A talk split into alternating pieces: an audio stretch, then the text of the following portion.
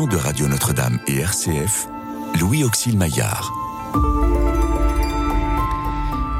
Restez avec nous car le soir approche et déjà le jour baisse.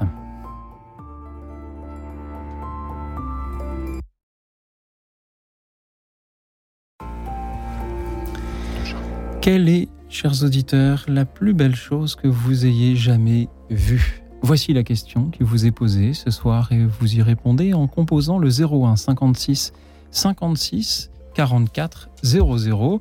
Le 01 56 56 44 00. Vous pouvez nous parler d'une œuvre d'art, d'un monument, d'un paysage, d'un événement naturel, de la naissance d'un enfant, d'une rencontre, de quelque chose que vous avez peut-être créé vous-même.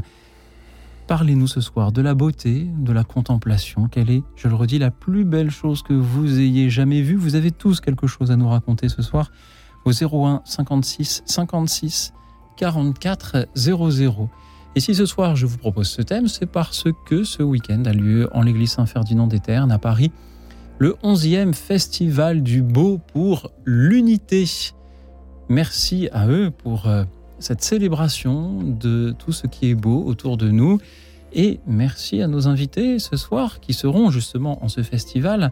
Anna Canter, bonsoir. Bonsoir. Anna Canter, vous êtes artiste plasticienne d'origine ukrainienne et c'est important pour vous.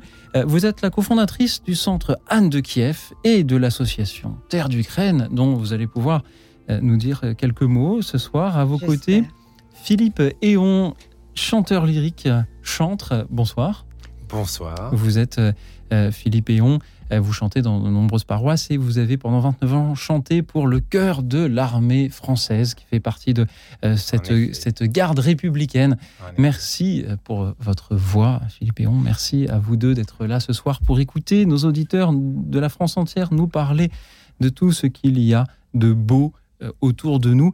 Pensez-vous qu'il soit important, là en France, en 2023, avec tout ce qu'on connaît parfois de difficile dans l'actualité, de, de parler de ce qui est beau, tout simplement, Anna Canter Oui, essentiellement. Il faut célébrer ce beau, mais il faut le notifier.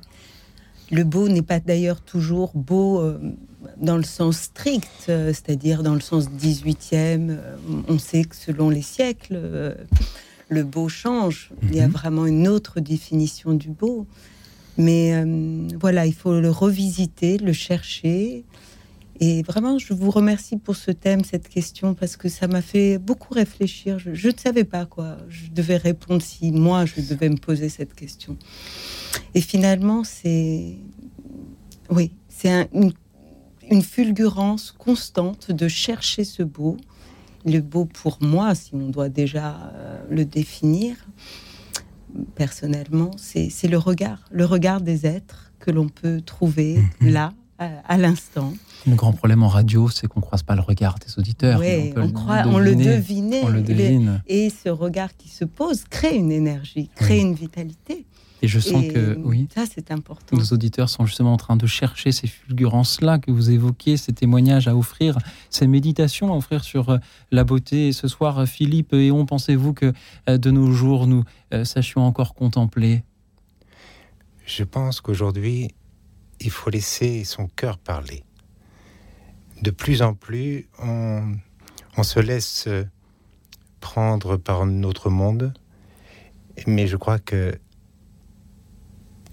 quelque part se retirer de temps en temps mhm. euh, dans, dans, un lieu, dans un lieu ou tout simplement dans son cœur, dans son propre cœur et, et d'écouter.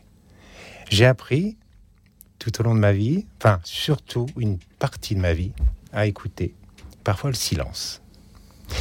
Et comme je vous disais, euh, je pense que la rencontre euh, d'un moine de Solem m'a permis justement d'écouter le silence et aujourd'hui, eh bien, je prends encore référence à cette attente. C'est important le, silence quand on est un chanteur? Oui. Oui, avant de chanter, je crois qu'on a besoin de sortir et puis de, se prendre en main et de pouvoir, euh, oui, écouter ce, ce silence intérieur pour pouvoir l'exprimer justement de tout son être et de pouvoir s'exprimer pleinement mhm. De tout son être. Philippe, et on vous me disiez euh, hors antenne avant de commencer l'émission que vous avez euh, vécu euh, des, grandes épreuves, un, accident notamment. En quoi est-ce que les, difficultés ou les épreuves de la vie peuvent nous aider à, redécouvrir la beauté ou une nouvelle forme de beauté? Paradoxalement, ma chance a été de vivre cet avant. Cet avant qui était de, vivre dans ce monde d'apparence, ce monde matériel, ce monde où je vivais tellement heureux. Je pensais être très heureux. Avec, euh, j'étais responsable de magasin et j'avais tout, tout à disposition. J'exprimais quand même ma sensibilité à travers les produits que je choisissais, puisque j'étais dans le monde de la distribution de l'épicerie fine. Donc évidemment, euh, j'étais habitué à, à, toucher le, produit fin. Surtout dans une épicerie, je dirais plus que fine, puisque c'était, j'étais adapté à ce, moment. en tous les cas, euh, à un moment de ma vie, en effet, tout roulait, comme on dit. Et puis, la cassure, une, un break, un break, un accident, un traumatisme crânien et un coma. Et au réveil, ben, vous êtes quelqu'un d'autre. Vous êtes quelqu'un de perdu. Vous vous sentez perdu? C'était mon cas, en fait. Euh, mais j'avais mes amis qui venaient me voir et qui me disaient Mais tu es défiguré Enfin, j'étais dans un état pitoyable, si on peut dire. Mais les jours qui ont suivi, très très vite, je, je, me remettais sur pied, si on peut dire. Je reprenais mon travail. Et puis, cette rencontre, une religieuse qui me dit Allez écouter du grégorien, ça va vous détendre. Et puis, cette rencontre avec ce moine, Don Jean Clair, qui m'a accueilli. Ce premier jour, ils m'ont même accueilli à leur table. Et puis, cette découverte de ce monde de richesse, ce monde de silence, ce monde d'ouverture d'esprit, ce monde où tous ces gens étaient habillés en noir, puis en fait, cette couleur, mm-hmm. moi qui étais habitué à, tous ces fruits, ces légumes, puisque c'est des produits frais que j'ai travaillé pendant toute ma vie, et eh bien je découvrais quelque chose d'extraordinaire. Extraordinaire, ce silence. Je plaisais à rester la nuit dans cette, euh, dans cette église de Solem. Et je me découvrais. Je me mm. découvrais quelqu'un d'autre. Et petit à petit, la rencontre avec ce père moine, au fil des jours, eh bien, au bout d'un an, je venais à avoir ce désir profond de chanter que je ne connaissais pas. Et c'est ainsi que vous êtes rentré dans, le cœur de, l'armée française? Tout à fait. J'ai pris mes valises au bout d'un an. Ça demande un certain niveau euh, technique, le de l'armée française. Alors, soyons, soyons ouverts. L'Esprit Saint était vraiment la providence, que l'on puisse parler de, tout. Et, mais c'était extraordinaire dans le sens où, où j'étais, je me sentais tellement poussé, tellement avide de chanter, que je me suis, j'ai tout laissé derrière moi, tout, tout. Et je me suis monté à Paris avec ma valise pour chanter. Et c'est ainsi que, après avoir fermé un peu les yeux pendant ce coma suite à cet accident. Vous les avez réouverts pour redécouvrir ce qu'est la beauté. Vous avez réouvert vos oreilles aussi avec, euh, avec euh, la découverte du chant grégorien d'abord, puis euh, du, répertoire du cœur de l'armée française, qui, on le sait, est, très large. merci beaucoup, Philippe Héon, pour, pour ce témoignage. Peut-être que des auditeurs aussi, là, ce soir, sont en vous écoutant en train de se dire, mais quel est cet événement dans ma vie qui m'a fait découvrir la beauté? Peut-être était-ce la contemplation justement de quelque chose de particulièrement euh, beau. Merci Philippe d'en avoir euh, témoigné. Anna Canter, on vient de parler de la manière dont les épreuves de la vie peuvent nous ouvrir à la beauté, à la contemplation, et vous êtes originaire d'un pays qui aujourd'hui connaît euh, de, grandes épreuves, l'Ukraine. Merci de euh, pour, de merci de ce que vous faites pour, euh, pour ce pays à travers le Centre de Kiev ou l'association euh, Terre d'Ukraine que vous avez cofondé. Est-ce que vous pouvez nous, nous, dire un petit mot de, de l'un et de l'autre? Bien sûr. Alors, merci surtout à tous ces Français qui ont su accueillir ces Ukrainiennes, ces déplacées depuis presque un an aujourd'hui. Dans cette association que l'on a créée au tout début, nous sommes basés à Senlis Et de nombreuses femmes, hommes, familles ont ouvert leurs portes. Et je n'oublierai jamais, alors on parle de, de moments très forts, de moments très beaux, très douloureux évidemment, quand tout ça s'est déclenché. Mais euh, voilà, euh, elles étaient là, ils sont là, encore aujourd'hui, et ils tiennent bon, ces Français qui ouvrent leurs portes. Ça, c'est Mhm. important de... De les Euh, remercier, oui, d'admirer la beauté de, de la- de- de leurs gestes, de leur Oui. générosité aussi. Oui. Le Centre Anne de Kiev et, et l'association Terre d'Ukraine, qui sont-ils, que font-ils? Alors, le Centre Anne de Kiev s'occupe énormément de l'identité ukrainienne. Il a été créé il y a près de dix ans. Et euh, évidemment, comme... euh, c'est pas si évident, mais aujourd'hui, ça l'est. Euh, parfois, il y avait un énorme gloubi-boulga entre la culture russe, la culture ukrainienne, des ex-pays soviétiques. On ne savait pas en France de quelle partie tel artiste, euh, euh, quel, quel pays, de quel pays était-il, par exemple, comme euh, Malevich? Malevich, on disait avant-garde russe, et en fait, euh, il est ukrainien, il est né en Ukraine, il a grandi en Ukraine. Évidemment, il faisait partie de Mhm. l'école russe, mais voilà, c'est à la base, il a les racines profondément ukrainiennes. Donc, il fallait faire redécouvrir aux Ukrainiens aussi, puisque c'était euh, cette identité est souvent gommée sous le temps du soviétisme. Donc aux Ukrainiens, mais surtout euh, en France, qu'était ce qu'était l'identité ukrainienne. Et aujourd'hui encore, nous nous occupons de refaire découvrir ceci euh, Oui. à travers le monde, pas Merci. seulement qu'en France. Merci pour, euh, pour l'Ukraine et l'association Terre d'Ukraine. Alors, Terre d'Ukraine, c'est ce que j'expliquais au début, accueille euh, les femmes et les enfants déplacés dans les familles françaises. Et voilà, c'est très difficile sur le long terme, aussi bien pour les Ukrainiens Mhm. que pour les Français, parce que accueillir, c'est une chose, c'est le cœur qui parle. Au début, Mhm. on a envie d'accueillir. Puis dans le long terme, c'est un engagement. Vous parliez Oui. d'une émission sur l'engagement. Oui, que nous avions la semaine dernière. Voilà, oui. c'est un long engagement. Et voilà. Merci à, à ceux qui s'engagent euh, sur euh, cette voie. Anna Canter, je vois que vous êtes, euh, vous n'êtes pas venu les mains vides ce soir. Vous avez apporté avec vous un, un ouvrage, une revue. Euh, Nunc, puis-je lire sur sa couverture De quoi s'agit-il et pourquoi l'avez-vous apporté avec vous ce soir? Alors, c'est une justement, c'est l'objet du centre Anne de Kiev, c'est de faire euh, connaître la culture ukrainienne. Et nous sommes partis euh, en 2019 avec euh, l'éditeur Réginald Gaillard qui a fondé cette revue il y a quelques années déjà.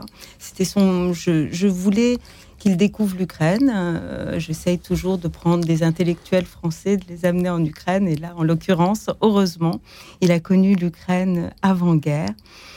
Et euh, on a voulu ensemble publier des artistes, euh, aussi bien des plasticiens que des poètes, comme ce grand poète euh, qui est Serhii Jadan, qui est un poète contemporain, de, que je, je souhaiterais vous lire Mhm. éventuellement, si, si le temps le permet. Écoutez, le temps le permet. Si vous avez un petit bout Voilà. à nous lire, allez-y, Anna Canter. Nage, poisson habile, voici tes îles, voici ta prairie et ta timonerie, où on établit ta route, coude ton parachute, on te suit pas à pas, près de la barre. Lorsque tombent les étoiles vertes, dans l'embouchure de la rivière, alors ta timonière prononce comme une prière.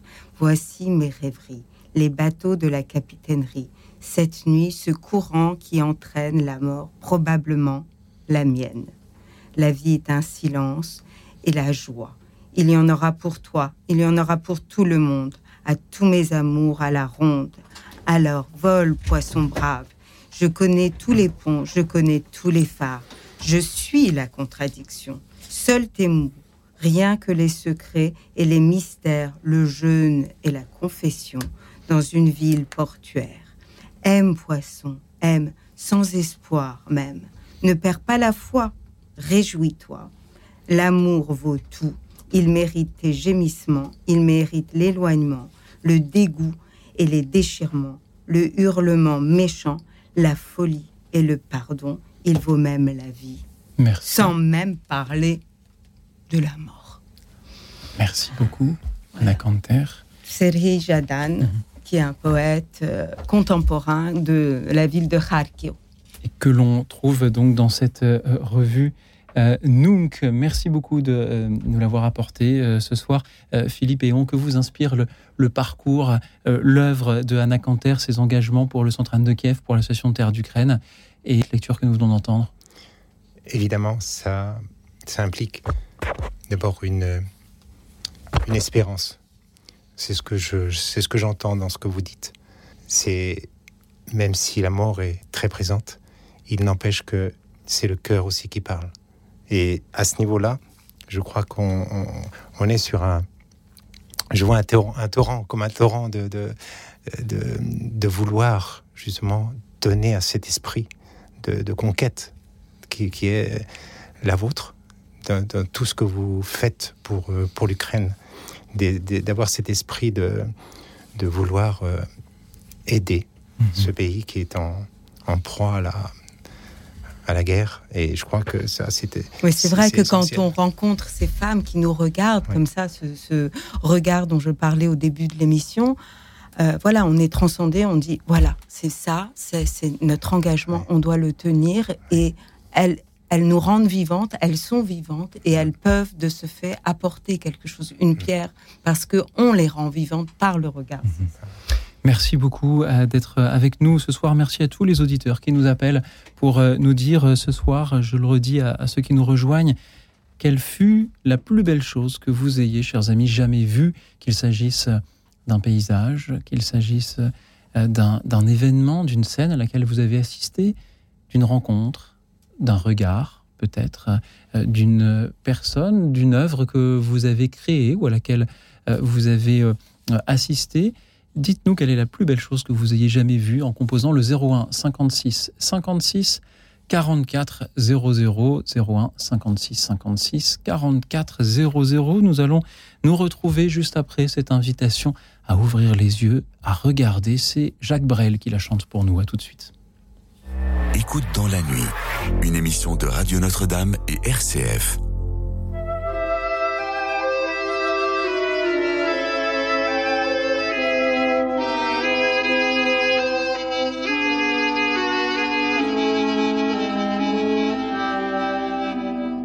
Derrière la saleté, s'étalant devant nous, derrière les yeux plissés et les visages mous, au-delà de ses mains, ouvertes ou fermées, qui se tendent en vain ou qui sont point levées, plus loin que les frontières qui sont de barbelés, plus loin que la misère, il nous faut regarder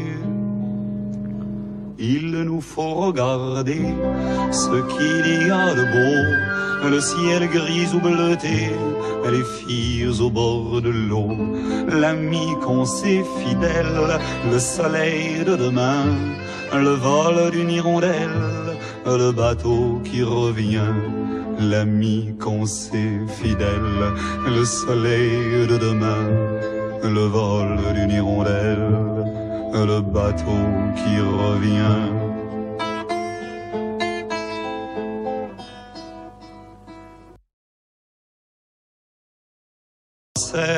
des sanglots et des pleurs et des cris de colère des hommes qui ont peur. Par-delà le vacarme, les rues et les chantiers, des sirènes d'alarme, des jurons de charretiers, plus forts que les enfants qui racontent les guerres et plus forts que les grands qui nous les ont fait faire? Il nous faut écouter l'oiseau au fond des bois, le murmure de l'été, le sang qui monte en soi, les berceuses des mères, les prières des enfants, et le bruit de la terre qui s'endort doucement, les berceuses des mères, les prières des enfants, et le bruit de la terre qui s'endort.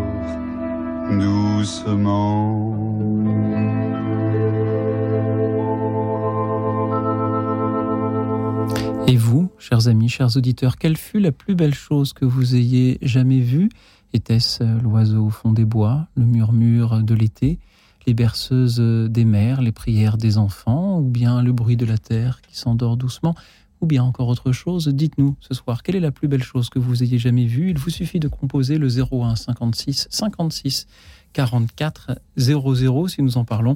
C'est parce qu'a lieu à Paris ce week-end le festival, le 11e festival du beau, auquel participent Anna Canter et Philippe Eon, qui sont aussi avec nous en studio ce soir pour vous écouter. Et c'est sans plus attendre Christine qui est avec nous. Bonsoir Christine. Oui, bonsoir à vous, Père. Donc, je, voulais. Christine, vous, n'avez pas besoin de m'appeler père. Je suis un, ah humble petit laïc qui s'est glissé dans le studio. Appelez-moi ah Louis Auxil, tout simplement. Eh ben, bonsoir Louis. Merci Christine. Oui, je, voulais euh, transmettre, mais c'est assez difficile de, transmettre en fait quelque chose que, que l'on a vu et qui, et qui a ému. Donc euh, c'était simplement euh, en vacances, j'étais invitée par mes enfants, c'était le soir, où ça allait être le soir, et il faisait encore jour, et il y avait un va-et-vient d'oiseaux au-dessus de, au-dessus de moi. Euh, j'étais allongée sur la plage et j'étais quand même très étonnée parce que c'était, c'était des hirondelles, des hirondelles qui sont pas craintives, mais enfin très vives à réagir, et elles volaient à je sais pas, 30, 40 cm au-dessus de mon nez, donc j'étais allongée. Et je me demandais, mais qu'est-ce qu'elle faisait dans, dans ce va-et-vient euh, sur la plage Il n'y a pas de nuit particulièrement. Donc, je, je me suis aperçue, en fait, qu'elle venait boire euh, le long d'une falaise qui était une espèce de concrétion de, de sable et qui était débordée euh, par, euh, par une pelouse qui débordait un petit peu au-dessus et, et, qui faisait tomber des, en baldaquin des espèces de, de, de plantes grasses qu'on appelle des succulentes, je me suis renseignée après, et qui étaient à la fois euh, fleuries de, de, petits pompons de, de fleurs euh, euh, fuchsia et orange. Déjà, c'était très joli. Et cette concrétion de, de, sable, ça faisait comme des marbrures de glaise bleue par endroits. Et je me demandais pourquoi donc elle venait. Et en fait, en regardant mieux, J'étais venue là, j'étais très fatiguée, j'avais fermé les yeux assez rapidement. J'étais en convalescence en fait. Regardant mieux, je me suis aperçue qu'il y avait comme comme une comme une cellophane, euh, oui comme une cellophane d'eau euh, qui, qui, qui, qui dégringolait et, et venait boire sur cette espèce de, petite cascade. Est-ce que c'était quelqu'un qui arrosait? Est-ce que c'était une source en suspension que je n'avais pas vue? Le fait est que le sol était quand même très mouillé, je m'en étais pas bien aperçu. Voilà. Donc euh, j'étais très émue. J'avais mis parce qu'il faisait assez frais euh, des, des, serviettes sur moi, donc j'ai écarté un petit peu au niveau des yeux et je les voyais mieux. J'étais ravie, en fait. J'étais ravie parce que j'aime beaucoup les hirondelles. Et, et puis alors ça faisait foot foot à chaque fois. C'était vraiment, c'était vraiment très beau. Christine, merci beaucoup. Merci beaucoup pour euh, ce, ce témoignage de la contemplation de la vie quotidienne dans la nature, ces hirondelles qui vont boire de l'eau euh, dans cette, cette concrétion sur, sur la falaise. Euh, merci mhm. beaucoup, Christine. Ça, ça, nous rappelle à, quel point chaque euh, geste euh, simple du quotidien peut être extraordinaire. la prochaine fois que je boirai un verre d'eau, je penserai aux hirondelles et je me dirai que chaque verre d'eau peut être extraordinaire aussi. Merci beaucoup, Christine. Restez avec nous. J'ai envie de demander à nos invités comment ils réagissent en vous entendant. Anna Canter. La simplicité restons simples. Voilà, regardons les choses simplement et soyons étonnés à chaque pas de notre vie, en remerciant aussi d'être dans cette sensibilité. Souvent, on oublie de, remercier, qui l'on souhaite d'ailleurs, mais de savoir euh, montrer cette grande gratitude d'être dans la sensibilité, de pas passer. Et puis cette sensibilité, elle se travaille aussi. C'est pas seulement de de, de l'approcher. Euh, voilà, ben, il faut au quotidien se mettre dans cette disposition de respiration, de, pour certaines mhm. prières, euh, de souffle, pour pouvoir l'approcher, pour qu'elle soit alimentée. Philippe Eon. Bah, déjà, l'oiseau me fait me fait planer, comme on dit. L'oiseau, quand vous regardez un oiseau, j'ai passé on a envie de des heures. Oui, oui, On, se laisse, on, se laisse aller. Je crois que c'était les prémices peut-être de ma sensibilité. C'est parce que ça me rappelle, en parlant des hirondelles, le temps que j'ai passé à écouter les hirondelles et à les voir voler. Et ça, c'était euh, dans la ferme de, mes grands-parents. Je les voyais et revenaient et, j'ai passé des heures à les regarder. Et je crois que je suis absolument pas surpris. C'est même pas une question de patience parce que le temps n'existe plus. On regarde les oiseaux et, on se laisse porter. Et je crois que euh, Christine avait cet esprit de elle a cet esprit de patience et de d'écoute d'elle-même sans qu'elle s'en rende compte. Elle, elle, se laisse porter par par cette d'abord par cette beauté parce que les oiseaux quand on les quand on les regarde ils sont magnifiques, quels qu'ils soient. C'est cette, cette manière, l'hirondelle particulièrement, quand euh, en plus il y en a, il y en a de moins en moins, donc on, ça fait maintenant ça fait beaucoup de temps qu'on ne regarde plus les hirondelles. Donc euh, Christine, merci pour votre patience, pour votre simplicité, pour votre observation de, de ces hirondelles. Euh, je, je m'amuse de d'observer qu'alors que nous demandons à nos auditeurs quelle est la plus belle chose qu'ils aient jamais vue, euh, on pourrait s'attendre à ce qu'il nous parle de, choses grandioses, de, du, je sais pas, du Taj Mahal, des chutes du Niagara, des, des séquoias géants, du delta du Nil. Non, non, Christine nous parle de, quelques petites hirondelles sur une falaise en train de boire de l'eau. Merci beaucoup, Christine, pour cette simplicité-là. Merci. Je de l'avoir partagé. Au revoir. Au revoir, Christine. Merci encore. Et merci à Jean-Michel que nous accueillons à présent. Bonsoir, Jean-Michel. Bonsoir à tous. Bonsoir. Moi, ce que je vois de très beau, le plus beau, ben, je le vois toutes les fois où je vais à la messe. Tout simplement quand le prêtre élève l'hostie consacrée. Je vois le Christ, le Seigneur. Il n'y a rien de plus beau. Et une fois qu'on a, qu'on a pu voir le, le, Seigneur, et même quand, quand, on le tient dans la main pour communier, c'est vraiment extraordinaire, on peut après goûter toutes les beautés de la nature. Et je pense au cantique des créatures de Saint François, vous voyez, où vraiment il remercie pour les beautés de la nature. Mais le, corps du Christ qu'on voit, vraiment, c'est lui qu'on voit le dimanche, ou euh, quand on va à la messe, hein. c'est lui qu'on voit. C'est ce qu'il y a de plus beau. C'est extraordinaire. Voilà ce que je voulais vous dire, tout simplement. Merci Jean-Michel. Et voilà. Merci beaucoup pour ce témoignage. Euh, auquel on pouvait en effet s'attendre sur, euh, sur une radio chrétienne, mais qu'il est bon en effet de, de, de, nous offrir dès euh, encore quasiment le, début de cette émission, Jean-Michel.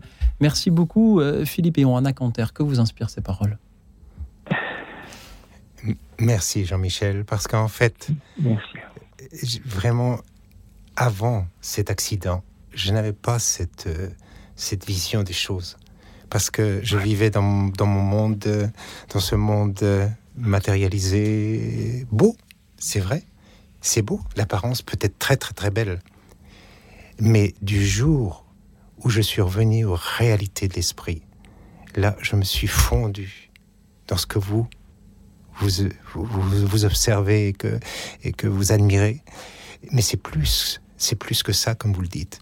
C'est, c'est le cœur qui parle, c'est l'âme qui parle, c'est la symbiose des deux, c'est l'esprit, le corps, c'est tout.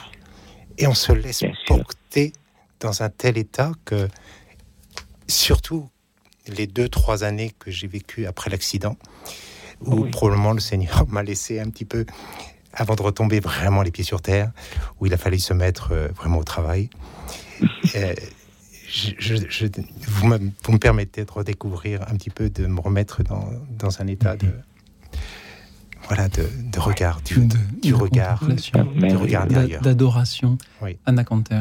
Alors, euh, merci Jean-Michel. Euh, oui, pour nous, euh, c'est un grand sens pour nous, gréco-catholiques ukrainiens. vous savez que notre Église était interdite sous l'époque soviétique, donc oui. c'est vrai que ce, ce, corps du Christ c'était dangereux de, le montrer, cette unité chrétienne, ah c'était dangereux de l'éprouver. Et aujourd'hui, on a la chance de pouvoir euh, être là, euh, en toute liberté, croire, aller à la messe, euh, que ce soit en Ukraine, que ce soit ici en France, dans le rite byzantin à Senlis. Et d'ailleurs, non loin d'ici, à Paris, on a une cathédrale qui est la cathédrale Saint-Volodymyr, qui est sur le boulevard Saint-Germain, entre le Rouquet et le Flore, quand même, c'est assez connu pour les gens qui habitent Saint-Germain-des-Prés.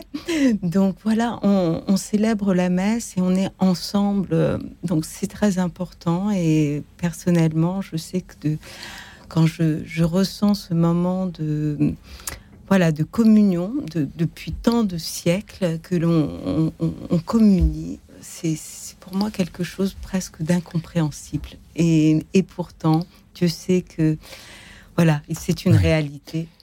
Jean-Michel, merci de nous avoir parlé ce soir de, l'élévation. Pour vous, la plus belle chose que vous puissiez voir, c'est euh, quand le prêtre lève l'hostie. Mais j'ai quand même envie de vous poser une petite question, Jean-Michel. Parfois, on, va à la messe dans une église qu'on ne connaît pas forcément, et ce n'est pas, euh, ce n'est pas si beau que cela. Vous savez, c'est quand, quand, quand, il y a, quand, il y a, quelques lézards dans les murs de bah l'église, quand la, bah la, chorale n'est pas parfaitement accordée avec l'orgue, quand, il y a un petit peu de l'arsène dans le micro. Euh, et parfois, c'est un peu plus grave que cela. Est-ce que là aussi, vous trouvez que c'est aussi beau, Jean-Michel? Ben, C'est beau. C'est pas, pas ce que vous dites qui est beau, c'est l'hostie elle-même. Hein. Bien sûr. Bien sûr. Merci Jean-Michel. C'est aussi beau, bien sûr. Merci de, de, le dire, de, de le rappeler. Jean-Michel. Et le sourire aussi, et la, la, foi de tous ceux qui sont là, voilà, c'est tout. C'est beau. Merci. Jean-Michel, c'est toujours euh, une joie de, de, vous entendre, oui? Et c'est une joie de vous écouter tous les, tous les soirs, c'est vraiment formidable. Vous nous faites un bien fou. Merci Jean-Michel, c'est formidable parce que les auditeurs euh, appellent pour participer. Moi, je, ne fais que, que chercher euh, des, des, bah thèmes qui permettent de prendre la parole, trouver des invités pour en bavarder avec moi et prendre les appels des auditeurs. Tenez d'ailleurs, par exemple, il est temps, si vous le voulez bien, Jean-Michel, de nous diriger. Bonsoir Jean-Michel, de nous diriger du côté de Béziers, de nous appelle Brigitte. Bonsoir Brigitte. Bonsoir Paul, bonsoir aux invités. Bonsoir. Voilà, en fait, moi, la plus belle chose qui me soit arrivée, en fait, c'est la naissance de mes neveux. Et ce qui est le plus beau, c'est la naissance d'un enfant et puis le regard neuf de ces enfants sur le monde. Voilà, donc moi je me souviens de la naissance de Mélissa Briand, qui est née entre le 11 septembre et le 12 septembre 2001, pendant les événements. Et euh, voilà, elle n'arrivait pas à sortir du ventre de sa maman et euh, elle ne voulait plus quitter le, ventre de sa maman ni le liquide amniotique. Et puis, euh, elle est sortie. Et puis, elle avait ses très jolis yeux bleus. Elle son petit joli noir. Et bientôt, elle aura ses petites bouclettes blondes. Voilà, elle a, elle a changé le regard du monde sur, elle a changé le regard du monde aussi de notre, notre existence aussi, pour mes parents, pour euh, ma famille. Voilà, c'était le premier enfant né de, de, notre famille. Donc, euh, des petits-enfants de mes parents. Voilà, donc euh, ça a été une grande joie, une joie immense. Et puis c'est vrai qu'en 2003, elle aura une petite sœur qui va venir au monde. Et ma sœur me la mettra sur le ventre dans le porte-bébé et je lui donnerai le biberon et je m'en occuperai dès, dès, sa première semaine. Voilà, donc j'ai pas connu les joies de la maternité, mais je les ai connues à travers mes nièces. Et je rends hommage à ma sœur qui m'a donné cette grande joie. Voilà. Merci Brigitte. La plus belle chose que vous ayez jamais vu, c'est la naissance d'un enfant. Ah oui. ah bah c'est de pousser surtout et de, après pousser le prendre sur euh, sur le cœur. Oui oui, le mon j'ai quatre enfants donc euh, chaque chaque enfant c'était un bonheur, c'était un bonheur d'être enceinte, un bonheur d'accoucher et c'est vrai que bah, le premier c'est c'est une révélation pour moi. Euh, c'est la foi. Ouais, quand j'ai eu mon premier enfant, ça a été la foi la totale. Je l'avais, je pense, mais elle a été comme euh, consolidée. Euh, et, je comprends le témoignage de Brigitte. Euh, oui, bon, c'est très classique peut-être. Alors on parle de simplicité, là on parle de classicisme, et pas du classicisme 18e, mais du classicisme de l'être humain, peut-être de l'enfantement ou tout, quand on ne peut pas avoir d'enfant ou quand on ne veut pas, de, regarder l'enfant et, et, de prendre cette énergie de, de, pureté et de la renouveler vers, euh, vers d'autres. Philippe Eon. Eh bien, je pense déjà à la paternité. Être père, c'est une chose aussi. parce que j'ai un enfant aussi que j'ai adopté par mon, par mon épouse. Donc, évidemment, la première naissance de mon fils, euh, de mon deuxième fils, fait que c'est merveilleux, c'est sûr. Parce que c'est dans le sens où, où on se sent encore peut-être davantage père, davantage imprégné de, de, de cet enfant. Mais en fait, on se rend compte aussi que l'autre qu'on a adopté, il est, il est comme notre chair, parce qu'on l'a choisi, ou plutôt, on l'a accueilli. Et je crois que ça, c'est aussi. Et puis il y a un troisième qui fait que j'ai trois garçons. Et donc euh, aujourd'hui, eh bien, je suis, je, je, suis tout aussi, je me sens tout aussi heureux d'avoir ces trois garçons qui sont grands maintenant, qui sont peut-être appelés. Alors j'ai une petite fille je suis euh, voilà, je suis grand-père. On sent beaucoup de, de, fierté. De fierté, tout à fait. Et d'admiration Et d'admiration parce que, parce que mhm. je crois que j'ose dire que je n'y croyais pas avant mon accident. Et je crois que beaucoup d'auditeurs, là aussi, sont en train de se dire que mais, tous ceux qui ont des enfants et ou des petits-enfants aussi peuvent être en train de, se dire, même aussi, la plus belle chose que j'ai vue, c'est euh, cet enfant qui est né ou ce, petit-fils qui, qui, est né. Merci beaucoup, Brigitte, euh, de nous en avoir parlé. J'ai deux autres neveux. Mhm. Voilà, et, ils comptent autant. Voilà, c'est mes quatre neveux. Je les aime comme si c'était si étaient miens. Brigitte, merci beaucoup de le dire ce soir. Euh, merci à vous tous qui ce soir témoignez de la plus belle chose que vous ayez jamais vue. Et voilà, j'observe que dans les trois premiers témoignages que nous avons, c'est une contemplation de la nature, c'est une contemplation de Dieu et c'est une contemplation euh, euh, euh, d'une personne. On n'a pas parlé encore d'œuvres d'art, on n'a pas encore parlé de, de, de, bâtiments, on n'a pas encore parlé de ce que l'homme crée en essayant de faire en sorte que ce soit beau. Est-ce que c'est vain quand on est un artiste que de vouloir imiter la beauté de Dieu ou de, la, ou de sa création? On retombe dans le dilemme platonicien là.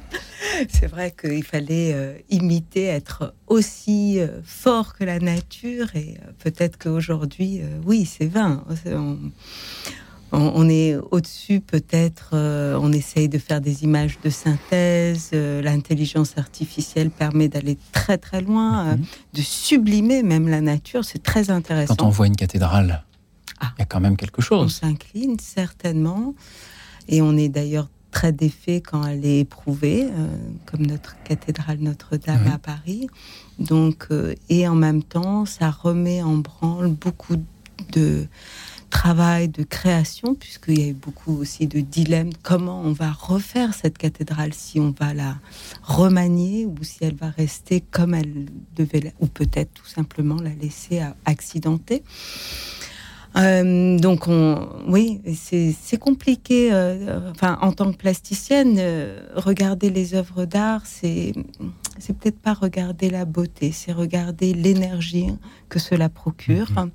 L'énergie de la création. Retrouver l'énergie de la création sans arrêt, c'est c'est très très dur. Philippe et que vous inspire le fait que parmi les témoignages que nous avons eus, il y en a d'autres qui arrivent, nous n'avons pas encore eu d'œuvres humaines citées? En fait, euh, je, je, ne peux parler que de ce que je connais dans le sens où ce que j'ai visité.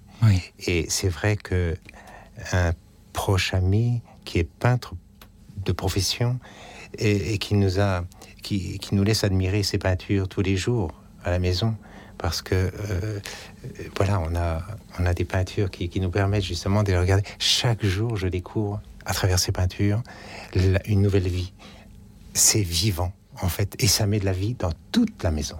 Et ça, c'est une œuvre d'art. Je crois que, que vous alliez au Louvre, que vous alliez dans n'importe quel. Vous vous laissez mhm. porter, et c'est à la fois votre cœur qui vibre, et qui se laisse porter, et qui se laisse transparaître. En fait, vous voudriez être à l'image, un petit peu, de cette peinture qui transparaît, comme un miroir. Et, et en fait, ça vous imprègne tellement que quelque part, vous voyez, quand vous ressortez mm-hmm. chez vous, de l'extérieur, vous voyez un autre monde. Et c'est en cela que la peinture ou une œuvre d'art me, touche. Peut-être aussi l'art est-il finalement au service de ce qu'il représente et lorsque l'on admire un magnifique tableau représentant un paysage, c'est le paysage que l'on admire et non pas le tableau.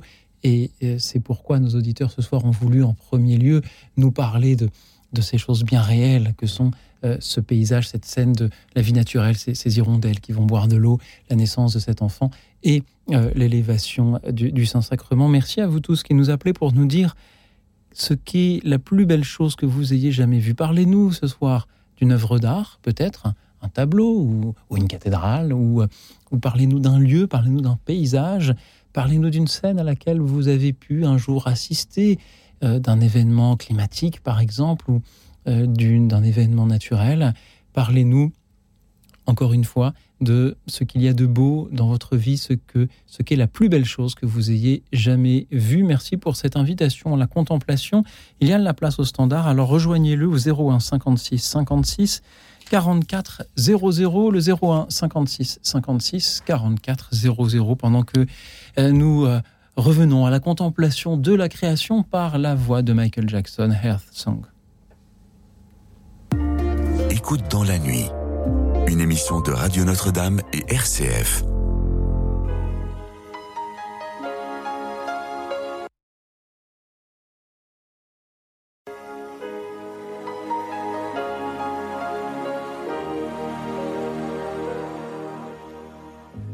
What about sunrise? What about rain?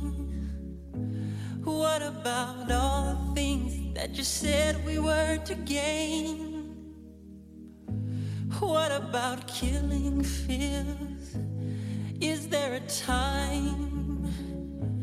What about all the things that you said was yours and mine? Did you ever stop to notice all the blood we've shed before? Did you ever stop to notice this crying earth, this weeping shore?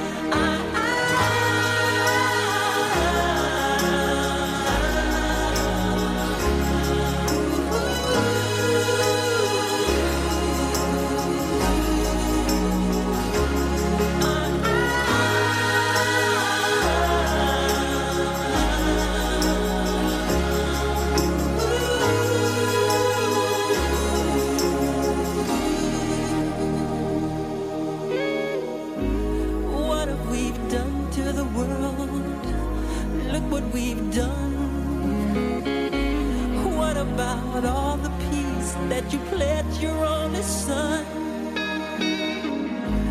What about flowering fields? Is there a time? What about all the dreams that you said was yours and mine? Did you ever stop to notice all the children dead from war? Did you ever stop to notice this crying earth,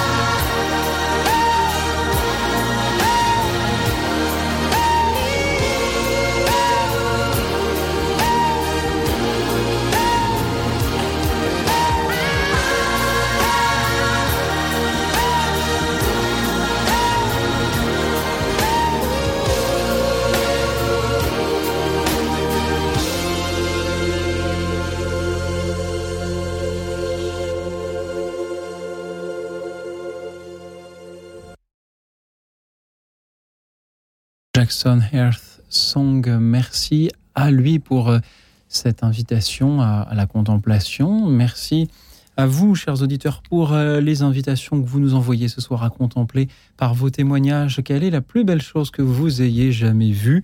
Cette question est toute simple et vous avez tous quelque chose à partager au 01 56 56 44 00, le 01 56 56 44 00. Je vous propose d'écouter Françoise est avec nous depuis la région parisienne aussi. Bonsoir, bonsoir Françoise. Bonsoir. Oui, alors moi je voudrais parler de, de tout ce que de tout ce qui est la création. Je suis sidérée par euh, par les beautés que qu'elle nous qu'elle nous déverse. Euh, j'ai je suis surtout euh, j'ai toujours l'impression qu'il y a des, des êtres qui vivent derrière ces couchers de soleil, qui, qui sont là pour nous parler. Je, je, je, je parle d'un, je, peux parler d'un, d'un coucher de, de coucher de soleil que j'ai vu à la campagne, qui était vraiment magnifique, merveilleux qui, qui commençait dans les, dans les rouges flamboyants et qui mourait dans les roses tendres. C'était vraiment. J'avais l'impression que qu'il y avait des êtres, des êtres derrière ce coucher de soleil qui voulaient nous parler. Et surtout à la campagne, là où, là où sont venues beaucoup de personnes de ma famille qui maintenant sont décédées. Et la, la, petite maison à la campagne, maintenant, je ne l'ai plus puisqu'elle a été vendue. Mais je me souviens que je que j'admirais la, la voûte céleste, les étoiles, le clair de lune, voilà tout ça. Et je, je peux dire aussi que j'étais admirative devant la beauté de mon frère. Il était et quand je dis beauté, l'expression vulgaire beau comme un camion ne lui convenait pas, ne lui convenait pas, parce qu'il était réellement beau. Je me souviens de ce petit, de ce petit garçon, de, ce jeune garçon avec des yeux, avec des cheveux blonds comme les blés, des yeux bleus, des yeux bleus qui donnaient à son regard, qui, rendaient son regard expressif et rieur. Voilà, tout ça, je m'en souviens. Maintenant, il est décédé mais je me souviens de lui dans ces termes. Voilà, et voilà ce que je voulais dire pour ce soir. Et aussi, quand j'étais à la campagne, j'allais me promener en forêt dans les chemins, et quelquefois on voyait des animaux sauvages. Ils étaient majestueux, ils, ils passaient devant nous dans les chemins sans se soucier, sans avoir peur, sans se douter. Il y avait des biches qui, qui folâtraient euh, joyeuse, sans se douter que, de, que, que peu de temps après, euh, c'était au mois de juillet, peu de temps après, il y aurait l'ouverture de la chasse, il serait débattu et ça serait un massacre véritable. Voilà pourquoi je, je m'insurge contre tout ce qui détruit la création. Merci beaucoup Françoise de nous en avoir parlé euh, ce soir. Merci pour cet appel aussi à la protection de euh, cette création que nous admirons. Anna Canter, Philippe Eon, que vous mm. inspirent ces paroles? Ah, La destruction de la création, oui, bah, malheureusement, euh, nous, Ukrainiens ou d'origine ukrainienne, oui, quand on voit tout ce qui est détruit, les bâtiments, mais plus les êtres, euh, voilà, le lendemain, plus d'enfants, plus d'écoles, plus de d'infrastructures, plus de chauffage, plus d'eau, plus voilà. Donc c'est vrai que tout ça, ça a un sens, ça a un sens très profond. Euh, mais euh, dans toute cette destruction, on a la création artistique qui arrive et on, salue tous ces artistes qui continuent à créer dans, cette guerre. Et ça, certainement, c'est encore plus fort. Leur création est d'autant plus forte. Euh, je pense à Neuf, un, artiste très connu comme Bansky, qui est allé en Ukraine en toute discrétion et a fait sur les murs de Kiev et d'autres villes quelques graffitis. Et euh, voilà, d'autres artistes français ont fait la même chose, euh, des artistes de, street art. Et voilà, on continue à créer, on continue à broder, les femmes continuent à broder différemment, certainement, dans une angoisse, ça donne d'autres d'autres chemins. Mais c'est très important de, continuer la création dans la destruction. Et, là aussi, ce qui arrive à, notre planète, c'est peut-être une invitation aux artistes justement à créer davantage, on, se soucierait peut-être moins de contempler la création si on ne savait pas qu'elle était euh, autant menacée. Merci euh, Françoise. Philippe, et que vous, êtes-vous inspiré par ces bah, échanges? Oui, ce qui me fait penser à la création, c'est tous ces compositeurs qui ont qui, ont écrit de la musique justement mhm. sur ce que sur la création. Il y a un thème très simple. Euh, le psaume de la création existe justement où on fait référence à tout toute la création et là on fait référence à l'amour mhm. de la création, par la création. Et l'amour, Dieu est amour. Dieu, euh, ce chant d'ailleurs qui, qui, sera chanté avec, euh, que je chanterai d'ailleurs avec mon épouse euh, lors du Festival du Beau sur la création. Bon, c'est, ce sont des paroles toutes simples, oui. mais qui, qui en fait nous, nous font penser que Dieu est d'abord amour, Dieu est beau, Dieu est bon, et il a créé par amour. Mhm. Et voilà.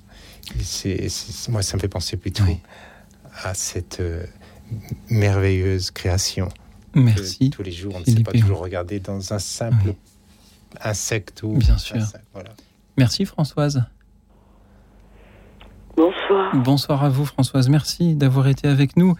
Euh, Philippe Héron, vous avez bien fait, je crois, de parler de musique d'abord parce que c'est en effet euh, votre métier. Je rappelle que vous avez fait partie du cœur de l'armée française pendant 29 ans et parce que aussi, je crois que nous allons en entendre parler avec Sophie qui est avec nous depuis Paris. Bonsoir Sophie. Bonsoir, Monsieur Auxil, Monsieur Jean-Louis. Louis Auxil, c'est mon prénom. D'accord. Bonsoir Louis. Je vous téléphone parce que je crois que la plus belle chose que j'ai vue depuis très très très très longtemps, c'est ma petite nièce au mois, juste le 25 décembre, chez elle. Elle avait exactement, elle était née prématurée. Elle avait moins de, je crois qu'elle avait moins d'un mois, en fait, au minimum. Hein. Et elle, elle, était dans les bras de son père et tout d'un coup, c'était une grande scène de méditation qui durait depuis quelques minutes. Et tout d'un coup, elle s'est mise à chanter. Et elle avait moins, elle avait exactement sept mois, quoi. Enfin, non, elle avait euh, moins, moins un mois, quoi. Elle aurait dû naître le 7 janvier et elle était, la scène se passait le, le 25 décembre, voilà. Et donc elle s'est mise à chanter pendant quelques secondes, euh, une minute peut-être. Et après, elle a fait, elle a poussé un soupir d'extase, voilà. Sophie, merci beaucoup pour euh, cette contemplation aussi euh, cette plus belle chose que vous ayez jamais vue. Euh, ah non, mais elle cette, ce très jeune enfant. Elle... pourrait peut-être bientôt postuler pour le cœur de l'armée française aussi, euh, très bientôt. merci, car ce n'est pas seulement la personne, on a parlé déjà tout à l'heure de la naissance d'un enfant, que, que vous avez admiré, mais c'est ce geste du du cri, du, chant, dites-vous, euh, ah de, l'enfant comme cette manifestation au monde, euh, ce, ah euh, ce, désir de, de, faire partie de, voilà, de, cette société qui, qui l'entoure. Merci beaucoup d'en avoir parlé, Sophie. de rien, de rien. Bonne, bonne année à tous et merci pour votre émission. Belle année à vous, Sophie, et à votre nièce et, à tous les chanteurs. Petite, nièce, petite, nièce. Je crois qu'on va continuer à parler un petit peu de, de, chant dans quelques instants, mais euh, que vous inspire en, un mot ce que euh, Sophie vient de nous raconter? C'est fou. c'est fou des, ce son qui sort et cet émerveillement que on peut euh, ressentir voilà, l'être humain, c'est une belle alchimie, euh, s'émerveiller, continuer de s'émerveiller. Je crois que l'état de surprise de, Sophie me, me, comble entièrement. Elle a tout dit. Moi-même. Voilà, on rigole. D'ailleurs, nous-mêmes, on sort des sons. Continuons à nous laisser surprendre par nos auditeurs ce soir. Chers amis, la question de ce soir est toute simple. Quelle est la plus belle chose que vous ayez jamais vue? Qu'il s'agisse d'une œuvre d'art, d'un monument, d'une cathédrale? Qu'il s'agisse d'un site naturel, d'un paysage, d'une montagne, d'une mer calme ou au contraire d'une tempête sur l'océan, qu'il s'agisse euh, de la naissance d'un enfant, peut-être euh, qu'il s'agisse euh, d'un animal, d'une rencontre, d'une personne, d'un sourire, d'un regard. Dites-nous quelle est cette plus belle chose que vous ayez jamais vue en nous appelant au 01 56 56 44 00, le 01 56 56 44 00.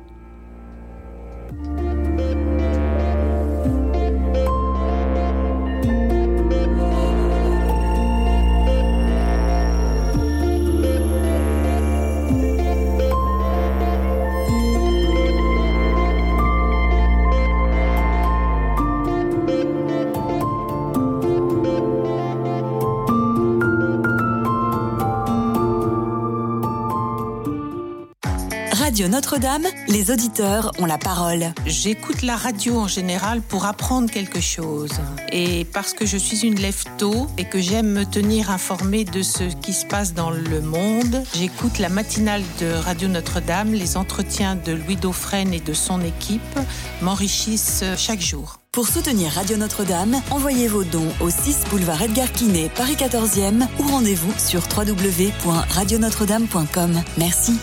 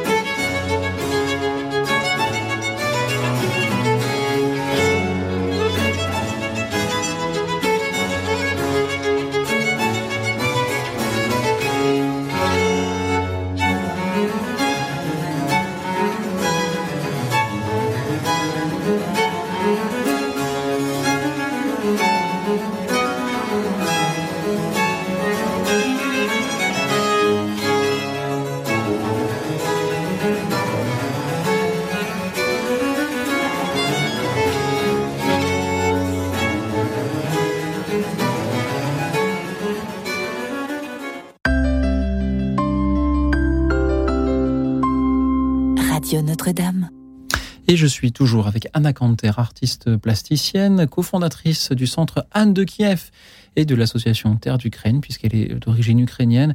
Et avec Philippe Eon, chanteur, chanteur lyrique ancien du cœur de l'armée française. Et avec vous tous, chers auditeurs, à l'occasion de ce festival du beau qui commence après-demain, avec vous tous pour vous écouter nous parler de la beauté.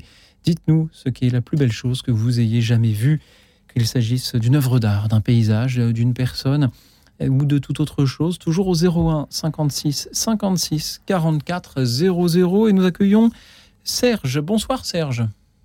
Bonsoir. Merci Serge d'être avec nous. D'où est-ce que vous nous appelez? De l'Arbrel, à côté de Lyon. Très bien, merci beaucoup. Alors Serge, quelle est la plus belle chose que vous ayez jamais vue? Alors euh, j'ai fait partie d'une chorale de 1988 à 2009.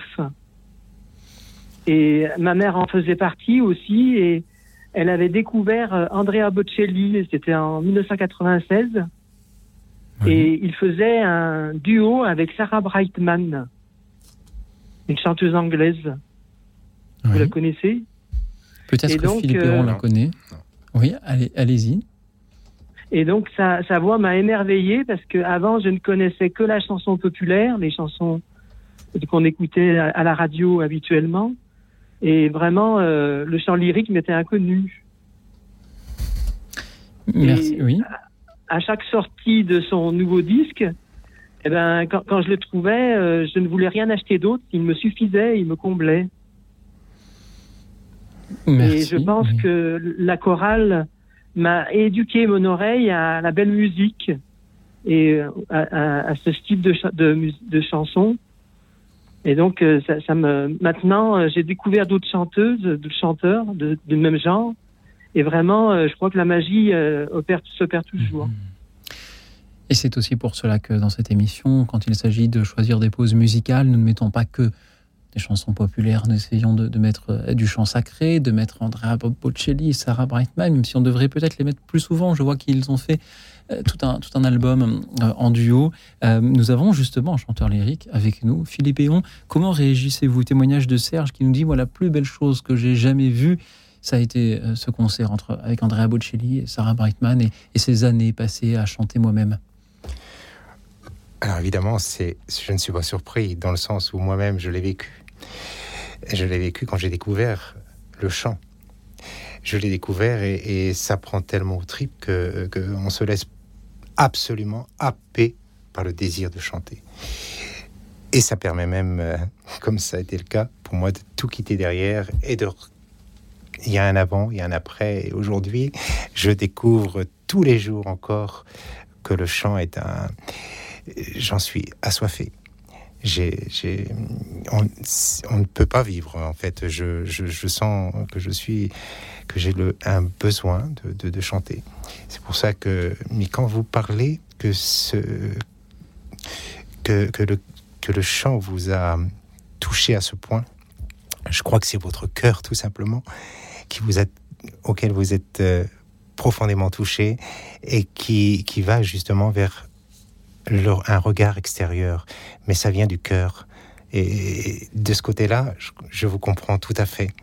J'ai un ami aussi, Nicolas, qui, qui a découvert le chant en tant que chef d'entreprise et aujourd'hui il est tellement happé par le désir de chanter qu'il en oublie, il en oublierait facilement son entreprise. Donc, euh, je ne suis absolument pas surpris de, cet état de fait. Il ne faut pas faire comme la cigale euh, dans, dans, la fable de La Fontaine non plus, euh, peut-être. Merci beaucoup, Philippe Eon. Anna Canter, qu'en dites-vous? Moi, je suis un peu surprise parce que vous dites toujours euh, quelle est la plus belle chose que vous ayez vue? Mais en fait, la plupart des gens, c'est une émotion, ils ne voient peut-être pas les choses, ils ressentent. Et là, euh, c'est entendu. Donc voilà, c'est on, a besoin de pas grand-chose, mhm. encore une fois. C'est une grande simplicité. Mais lorsque l'on assiste à un concert, on voit aussi euh, les chanteurs ou l'orchestre. Et c'est vrai que c'est magnifique de regarder euh, les mains du pianiste sur le clavier. on ne voit pas toujours, mais c'est l'énergie. Hein. En tout cas, quand ils chantent, c'est vrai, quand on les voit chanter tous ensemble, il y a une énergie qui se dégage aussi, plus qu'un disque. Ou, dans un orchestre symphonique, regarder cet ensemble magnifique qui, s'accorde grâce à la, mm. baguette du, mm. chef d'orchestre. et, par exemple, euh, celui qui, qui, sonne les timbales, qui est dans un coin, qui ça ne me fait penser à Jacques Villeray, ça, dans... il y avait un film là-dessus. Pas peut-être, mais hein je, je, pense, Sur le pense parce que j'ai assisté une fois à justement à une symphonie, je ne sais plus laquelle mais il y avait un orchestre assez conséquent et dans un coin il y avait il y avait voilà il y avait les timbales avec le monsieur qui, qui, jouait les timbales. Et pendant le premier mouvement, il n'a rien fait. Il était là à attendre. Pendant le deuxième mouvement, il n'a rien fait. Il était là à attendre. Puis pendant le troisième mouvement, je le vois qui ouvre sa partition et puis qui commence à suivre petit à petit. Et puis au bout de quelques, quelques minutes, il, sort ses, alors, je sais pas comment s'appelle, les instruments qui, qui permettent de, de, de, taper sur les timbales. Et puis à un moment, il devient très très attentif. Et à un moment, le chef d'orchestre le désigne et tous les autres instruments font silence. Et c'était son moment à lui.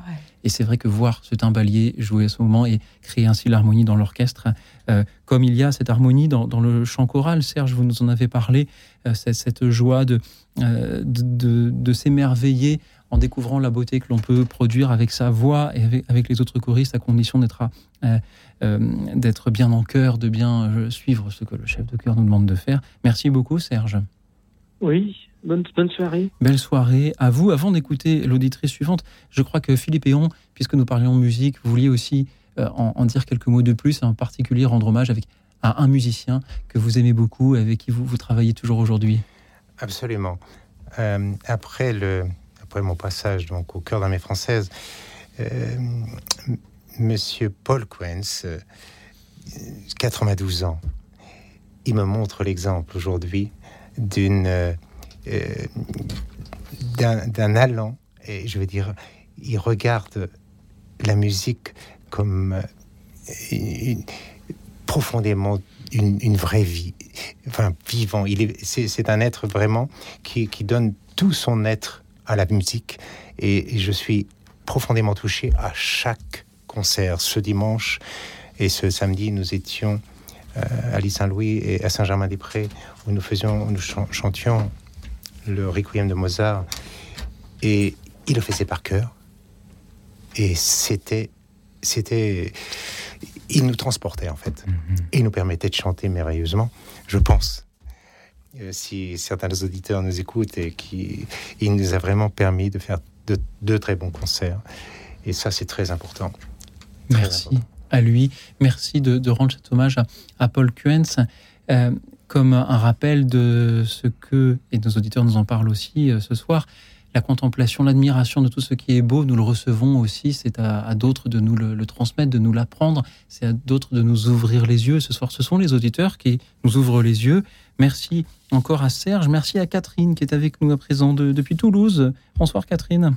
Bonsoir Auxil et bonsoir à vos invités. Mmh. Euh, donc je ne me rappelle pas le prénom. Alors, je, le rappelle, j'ai Anna Canter, qui est artiste plasticienne, Philippe Eon, qui est chanteur lyrique.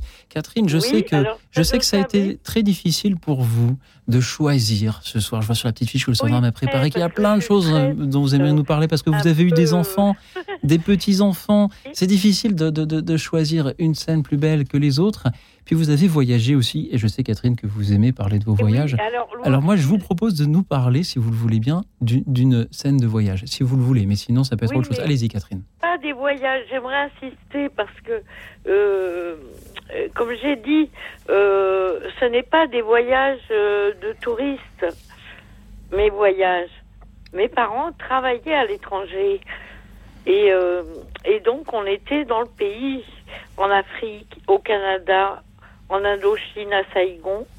Euh, moi, j'en ai pas fait partie. Avec mon frère qui était né, Jacques, à la maladie de Charcot, dont je vous parle régulièrement. Mhm. Euh, euh, mais mes parents travaillaient et on allait à l'école dans le pays, etc. Donc, quand on dit voyage, on entend souvent tourisme, vacances, etc. Non, c'était vivre là-bas vivre vraiment avec le peuple, avec euh, et mes parents travaillaient. Et, on allait à l'école, etc. Voilà. Alors. Et au cours de ces voyages, Catherine là-dessus, parce que souvent, quand on parle de voyage, il y a beaucoup de gens qui font des voyages de vacances, de tourisme, mhm. voilà. Mais ça n'est pas pareil. Euh, euh, alors, bien sûr, c'est des voyages quand même, si vous voulez, entre guillemets. Mais c'est quand même aller y vivre et être avec le peuple et avec, avec mhm. les gens de, de, chaque pays où nous avons vécu. Et bien sûr que j'ai vu euh, des choses étonnantes, extraordinaires, euh, et en France et partout, euh, en Afrique. alors je vais vous dire hein, dans l'ordre à Ouagadougou, à Ouaga, à Dakar, à Brazzaville, oui. à, à Catherine. Port-Lamy. Catherine, merci pour euh, ce témoignage. Est-ce que vous arriveriez à choisir parmi tous ces voyages une scène à laquelle vous avez assisté, une chose que vous avez vue, et s'il fallait n'en retenir qu'une seule, ce serait celle-là ben écoutez, euh, moi d'abord j'ai appelé pour dire que la, plus belle chose de ma vie, c'est mes enfants, la naissance de mes enfants et mes grossesses, quand je les attendais, et mes petits enfants après, parce que j'en ai mhm. trois de par ma fille, Virginie, mhm. et, euh, et, mes trois enfants. Euh, ça, pour ça, euh, enfin, et puis toutes les naissances, on est une grande famille. Bien Chaque naissance est vraiment merveilleuse, quoi. enfin, une, attente. un voyage aussi, peut-être, en quelque sorte. Une merveille, voilà. Et très beau. Mais après, évidemment, que partout où j'ai vécu, j'ai vu des levées de soleil, des couchers de soleil, des, des, la mer, euh, euh, il n'y avait pas la mer, ou le fleuve, la rivière, euh, des oiseaux, des, animaux étonnants. dans ma vie, hein. franchement, j'ai, on a eu des biches chez nous qu'on a élevées au biberon, des petites biches, des gazelles, des plein d'animaux quoi, étonnants et puis euh, et puis des gens merveilleux surtout, des gens euh, merveilleux. moi, j'ai eu des amis étonnants de mhm. tous les pays que j'ai été. En Afrique, partout, de toute nationalité d'ailleurs, parce que on africaine bien sûr, africain, mais aussi il y avait des gens euh, de, des Américains, des Anglais. Moi, j'ai eu des amis euh, vietnamiens, euh, cambodgiens, etc., indiens. voilà, les rencontres merveilleuses. Merci, Catherine. Voilà, et tout ça. Et en France, chez moi, dans mon jardin, les oiseaux, euh, mes chats. On sent, Catherine, que c'est très difficile pour vous, puisque, puisque vous n'y arrivez pas, à choisir quelle bah est la plus belle chose que vous ayez jamais vue. Ce qui est une manière de, nous rappeler à quel point la, beauté nous environne. Il suffit d'ouvrir les yeux. Mais dans vos voyages, vous nous parlez euh, des paysages et des rencontres. Là aussi, on n'est pas dans le, dans le monument, on n'est pas dans la, la scène de vie quotidienne qui nous surprend. On est vraiment dans la contemplation de la création euh, par la nature et par les, personnes humaines aussi. mais Merci les églises, Toutes sortes d'églises que j'ai vues en, et des mosquées, mhm. puisque à Dakar, euh, il y avait, euh, j'étais là voir la mosquée. Merci Catherine. et les églises, les petites chapelles. On sent que vous, vous, ne rêvez que d'une chose, Catherine, c'est d'y retourner de nouveau. Merci beaucoup de nous avoir emmenés à travers le globe et de nous avoir rappelé à quel point voilà, la beauté nous environne, il est difficile de, choisir une chose pour en témoigner. Comment réagissez-vous en entendant Catherine, Anna Canter, Philippe Eon oh, Je la comprends, c'est très difficile de choisir. C'est vrai que là, quand on entend le voyage et peut-être le souvenir du voyage, voilà, c'est ça qui est encore mhm. plus important, ce que l'on met dans ce que l'on a vécu. Et euh, alors, euh, si je peux parler de, de mon expérience, moi j'ai vécu de 3 à 4 ans à Tahiti. Donc c'était vraiment une rupture totale étant parisienne. Et c'est vrai que les couleurs, les, la façon de vivre pieds nus, le seul souvenir de, danser euh, sur les plages euh, libres de tout en tout enfant, c'est mhm. après ça, ça, vous marque et ça vous donne euh, une pulsion pour, pour la vie. Est-ce que ce ne serait pas la, la différence que nous trouvons belle? La, variété des ah, paysages. Certainement, mais bon, hein, Tahiti, ça reste quand même euh, référencé comme quelque chose de, comme dirait Brel, les marquises. voilà. Oui, il y a peut-être plus de couleurs qu'en Antarctique. voilà, mais bon, on aime peut-être euh, mm. aussi la grande simplicité, les. Voilà, et on aime aussi tout simplement quelqu'un qui, qui s'émerveille devant. Euh, aussi, on ne peut aimer ce moment-là de, la personne mhm. qui s'émerveille devant une musique, qui Antoine de Saint-Exupéry, qui a beaucoup voyagé, nous rappelait que la perfection n'est pas atteinte quand il n'y a rien à ajouter, mais quand il n'y a rien à, retirer, ce qui est un peu le cas quand on regarde le désert, il n'y a rien à retirer, et, la beauté pleine et, entière est, là devant nous. Euh, merci euh, à lui, merci Philippe. Et on, qu'en pensez-vous? Disons que le, le cœur d'armée française m'a permis de voyager beaucoup et à l'étranger, et bien outre-mer et, et en France. Beaucoup, évidemment. Et je crois que notre France est très belle. Et je crois qu'elle mérite d'être visitée euh, à tout, à tout mhm. point de vue. Voilà. Et, justement, je crois que nous allons visiter un bout avec Jean-Louis, qui est avec nous depuis Massy, en Essonne. Bonsoir, Jean-Louis. Eh, bonsoir Louis-Exil et bonsoir à vos deux invités.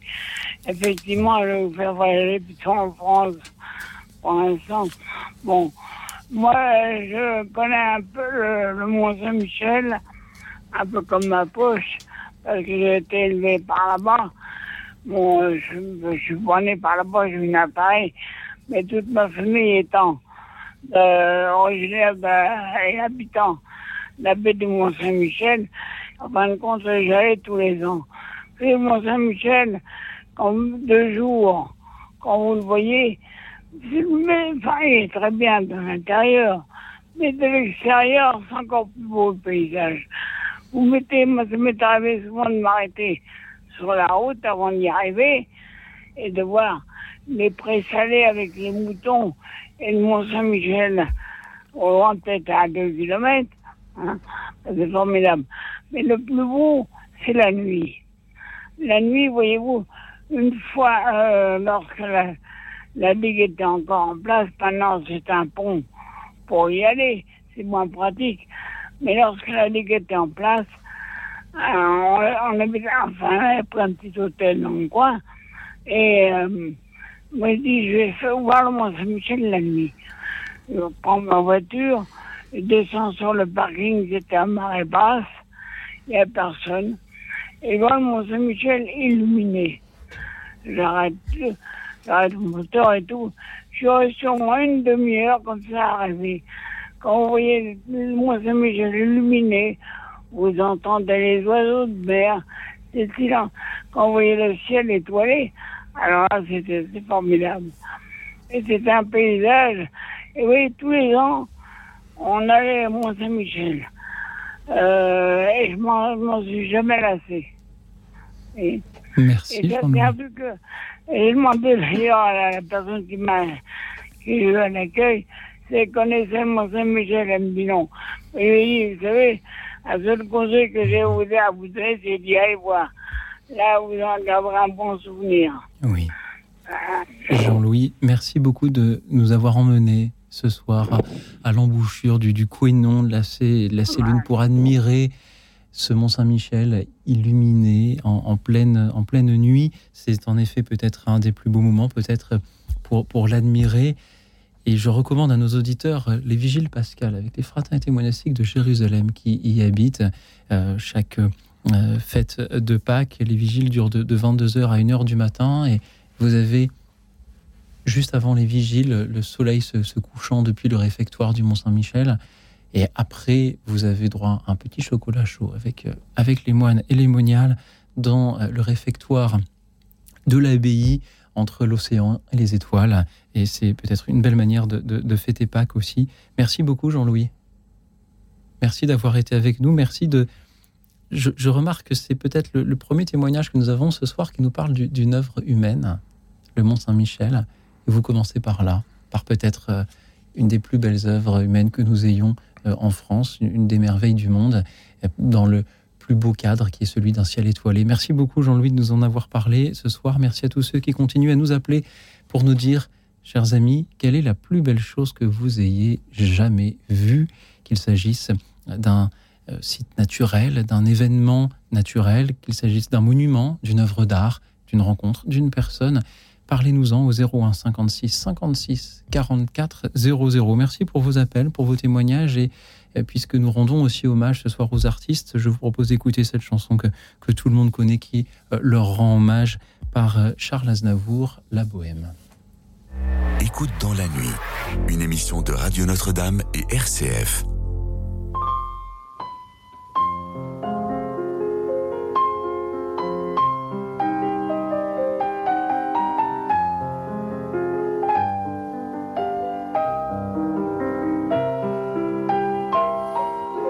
Je vous parle d'un temps que les moins de vingt ans ne peuvent pas connaître. Montmartre en ce temps-là accrochait ses lilas jusque sous nos fenêtres et si l'humble garni qui nous servait de nid ne payait pas de mine. C'est là qu'on s'est connu, moi qui criais famine et toi qui posais nu.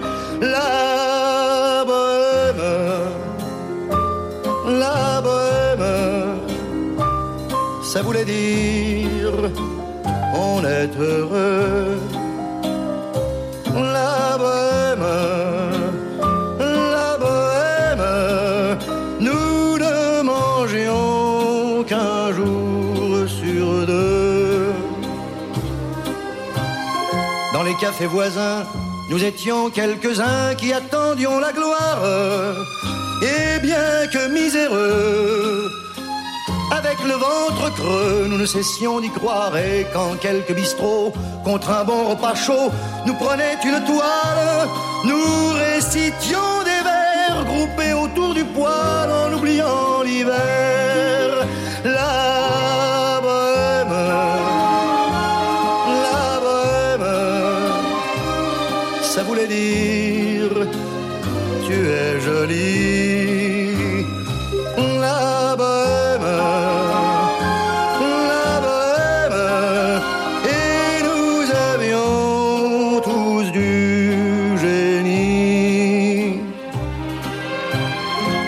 Il m'arrivait devant mon chevalet de passer des nuits blanches, retouchant le dessin de la ligne d'un sein, du galbe d'une hanche, et ce n'est qu'au matin qu'on s'asseyait enfin devant un café crème.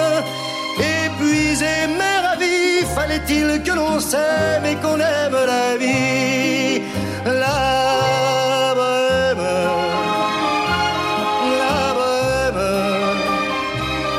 ça voulait dire on a vingt ans, la bohème, la bohème, et nous vivions de l'air du temps. Quand au hasard des jours, je m'en vais faire un tour à mon ancienne adresse, je ne reconnais plus ni les murs, ni les rues qui ont vu ma jeunesse en haut d'un escalier. Je cherche l'atelier dont plus rien ne subsiste. Dans son nouveau décor, mon marbre semble triste et les lilas sont morts. La bohème, la bohème, on était jeunes, on était fous. La bohème,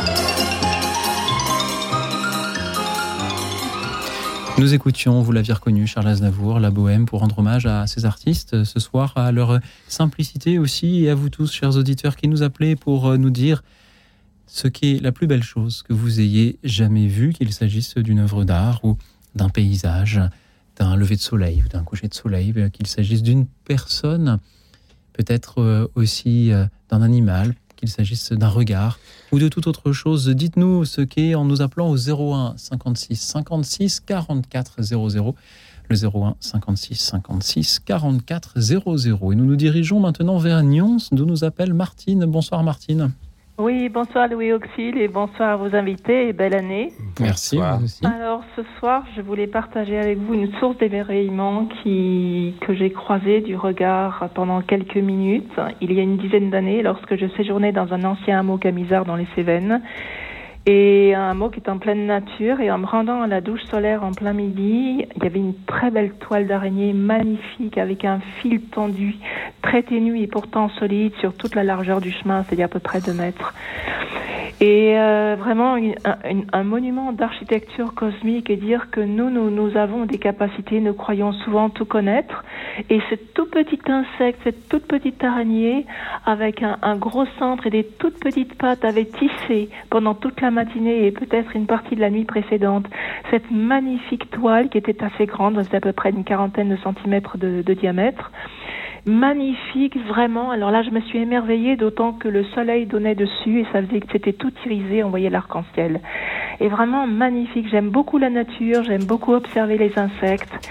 Et ça, suspendu dans, dans le temps, dans, dans l'air, dans, comme le temps s'était arrêté, c'était vraiment magnifique. C'est peut-être pas la plus belle chose que j'ai vue, mais à ce moment-là, c'était vraiment une source d'émerveillement et, et je- la, nat- la nature est magnifique et les insectes sont vraiment magnifiques. On a toujours à apprendre de plus petit que soi. Voilà ce que je voulais partager avec vous. Merci Martine, comme vous en parlez bien. Ouais, très très bien, je trouve. Merci Martine, on a toujours à apprendre de plus petit que soi et nous apprenons beaucoup ce soir de cette petite araignée qui avait construit ce monument. Nous avez-vous dit c'est cette, cette toile dans, dans toute sa beauté, sa, sa complexité et, et sa simplicité aussi après tout. Une, une toile Oui. d'araignée, euh, cela nous semble anodin et pourtant quand on la regarde de près, quand on est aidé par vous Martine à la regarder de près comme on peut l'admirer, Philippe Eon, Anna êtes-vous saisi par la beauté de cette toile d'araignée dans laquelle se reflétait le soleil? Ah oui, elle raconte très très bien ce, ce moment. C'est un- oralement, magnifiquement raconté. Et je pense à un artiste euh, qui a beaucoup travaillé là-dessus récemment et qui a dit aux gens qui font le ménage dans le musée de pas enlever les toiles d'araignée autour de ses œuvres d'art. Donc c'est dire combien aujourd'hui on respecte cet animal. C'est vrai que certains en ont très très peur, mais la toile d'araignée, euh, c'est intéressant. D'ailleurs, on dit toile, toile pour la toile d'artiste. Donc euh, ouais, je trouve ça très fort comme euh, terme. Merci. Oui, c'est vrai, oui, vous avez raison. Merci Martine. Merci beaucoup et bonne soirée. C'est une émission formidable. Grâce à vous, Martine. Merci beaucoup, Philippe. Au revoir. Au revoir Martine. Merci beaucoup Martine d'avoir été avec nous. Nous allons euh, continuer à, tisser notre toile aussi dans, toute la France avec tous ces appels. C'est au tour d'Hélène d'être avec nous. Bonsoir Hélène. Bonsoir. D'où est-ce que vous nous appelez Hélène? J'appelle de Moissac. Merci Hélène d'être avec nous. À côté de Montauban. Allez-y, on vous écoute. Oui, ben il y a beaucoup, beaucoup de, beauté, euh, mais J'en ai choisi une, une émotion que j'ai eue quand j'étais euh, une très jeune fille, où, euh, oui, j'étais une fillette, elle hein, devait avoir autour de 10-11 ans. Et je pense que c'est mon père qui a dû m'emmener à l'orangerie euh, à Paris, donc du côté des Tuileries, le musée de l'orangerie, et, c'est là que sont exposés les, les, nymphéas de Monet. Oui. Et je ne sais pas si vous y êtes allé, mais c'est c'est assez extraordinaire. C'est dans une pièce qui est une forme un peu oblongue. Et il y a ces nymphéas qui sont euh, des toiles en, longueur et, qui se déploient euh, tout autour de nous. Et euh, ce sont les, des, peintures de, son jardin à, Chiverny, quelque chose comme ça. Mhm. Et, et c'est des peintures de d'eau et de, et de plantes aquatiques. De, Et et euh, selon des, heures différentes de la journée, il me semble, peut-être des saisons aussi. Et, moi, pour moi, ça a été un éblouissement. Mhm. Quand j'étais fillette, c'était vraiment, vraiment un, éblouissement euh, et une, impression de, plénitude. Oui. Hélène, merci de nous parler de ces nymphéas. Je, m'amuse de voir que nous progressons dans la contemplation de la beauté vers des choses plus humaines, plus... Euh, plus, plus palpable aussi. Et, et, là, vous nous parlez de ces nymphéas, de Monet, une série de d'environ 250 peintures à, l'huile impressionniste mm-hmm. euh, que l'on retrouve dans différents musées, le musée de l'Orangerie, mm-hmm. le musée Marmottan aussi, ou le musée d'Orsay. Mm-hmm. Euh, merci beaucoup, Hélène, de nous en avoir parlé. Euh, puis, oui. oui. Allez-y, Hélène. Puis, je sais aussi, à la même époque, hein, on avait été faire un voyage, le premier voyage à l'étranger, à Florence, avec mes parents. Et euh, on avait visité évidemment les musées, les peintures, et j'avais été là encore éblouie par les, les peintures de Frangelico, euh, de sa, des peintures au fond, enfin des peintures, c'est-à-dire ce sont des, c'est pas c'est pas vraiment des peintures, des fresques. Des, voilà, des fresques, voilà, c'est ça. Et j'avais, j'avais beaucoup, beaucoup aimé. Euh, d'ailleurs, j'ai été retournée toute seule et j'avais beaucoup aimé. C'est, c'est une peinture très, très spirituelle. Hein avec des couleurs très, très, mhm. très tendres, très douces. Et ce sont dans le cas. De, oui. Et puis c'est ce qu'elle nous raconte aussi, que ce soit dans le cas des fresques de Angelico ou celles des nymphéas de Claude Monet, ce sont des, des, des, séries à chaque fois, ce n'est pas simplement une œuvre. Euh, et cela montre aussi peut-être la, la, passion de, de l'artiste. C'est vrai que Claude Monet qu'il peigne un nymphéa, on peut comprendre, 10, 20, peut-être 250. Cela montre à quel point il avait cette, euh, cette, cette, passion pour la contemplation de, de, ce détail de la nature, comme Martine, il y a quelques minutes, nous parlait de, de la toile d'araignée, alors qu'elle était euh, au milieu de la campagne. Il aurait pu nous parler des paysages. Non, elle nous a parlé de la toile d'araignée. Et vous, vous nous parlez des nymphéas. Hélène, merci beaucoup. Anna Canter, Philippe Eon, que vous inspire euh, Hélène, qui ce soir euh, nous parle euh, de, des nymphéas de Claude Monet ou des, fresques de Frangelico. Oui, pour Monet, c'est vrai que c'est l'instant finalement que peint Monet. Il, cherche sans arrêt la lumière et c'est finalement ça ressemble au Mont Saint-Michel. Témoignage du Mont Saint-Michel, c'est la lumière qui est retranscrite sur le mont ou sur les fleurs qu'il cherche à capter. Et il peint sans arrêt ce jardin qu'il crée d'ailleurs lui-même à Giverny. Euh, voilà, c'est, il n'arrive pas à saisir ou il saisit et, puis ça s'évanouit. C'est, le regard, c'est, cette histoire du regard. En fait, sans être spécialisé des peintures, de la peinture, mais il est bien évident que lorsqu'on regarde une peinture, comme je vous disais tout à l'heure, je regarde tous les jours des peintures à la maison et je suis fasciné par justement tous ces, tous ces détails euh, cet impressionnisme qui, qui marque justement euh, des détails, mais infinis. Et ça, ça m'implique euh, une telle, je dirais, telle humilité par rapport à cette, ce, grand, ce génie qu'il avait pour, pour peindre. Eh bien, je crois que aujourd'hui, ça fait référence tout simplement à cette création, la création de, de, ces de ces êtres qui, qui ont su façonner le monde, qui façonnent aujourd'hui la peinture, qui façonnent, qui nous façonnent en même temps, qui façonnent celui qui regarde, qui façonne le regard de l'autre. Et ça, c'est ça, c'est extraordinaire. Moi, je, je suis fasciné par tous ces, ces peintres qui, à la maison, je pense à ce filet, à ce filet, ces détails de ce filet qui va jusqu'au fond de la mer et qui récolte les poissons. Mhm. Et ce bateau que je vois en haut, et qui est lumineux. Et on en voit le, tout, cet espace lumineux de, de, lumière. Je, si je pouvais vous le montrer. je suis là chez vous pour le voir. Merci de nous inviter, Philippe Péon.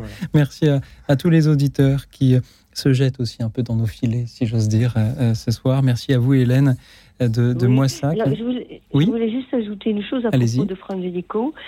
C'est que là, maintenant, je, bon, à l'époque, j'étais pas du tout versée dans la religion. Hein. Enfin, en tout cas, pas, pas au moment où j'étais à Florence, parce que je pense que j'avais eu quand même des émotions religieuses avant.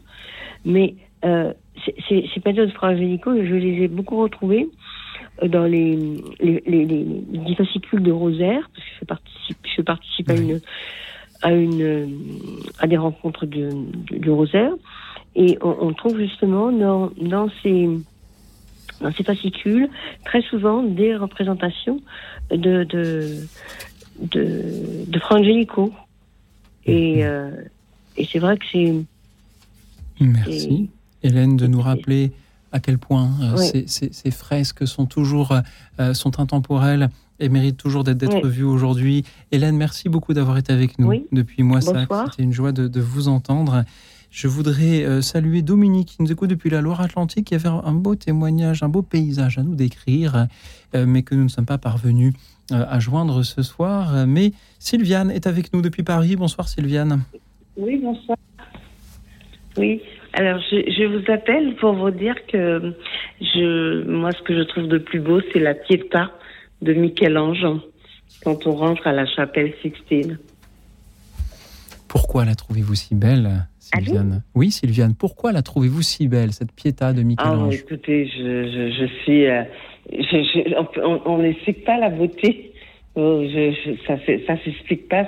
Il y a tellement de choses, euh, de, de, de, belles choses en France, ailleurs, partout dans le monde, mais là, quand cette, euh, voilà, on peut pas. Il y en a d'autres, hein, des, des piétas, mais dans, dans, mon église, elle est pas très jolie. mais bon, celle-là, je l'aime pas. Mais bon. Peut-être que si vous l'aimez moins, c'est parce que vous avez vu dans, dans la basilique Saint-Pierre cette piéta de Michel-Ange et qu'il est difficile de l'égaler. Ah non, non, non, elle est, elle est inégalable.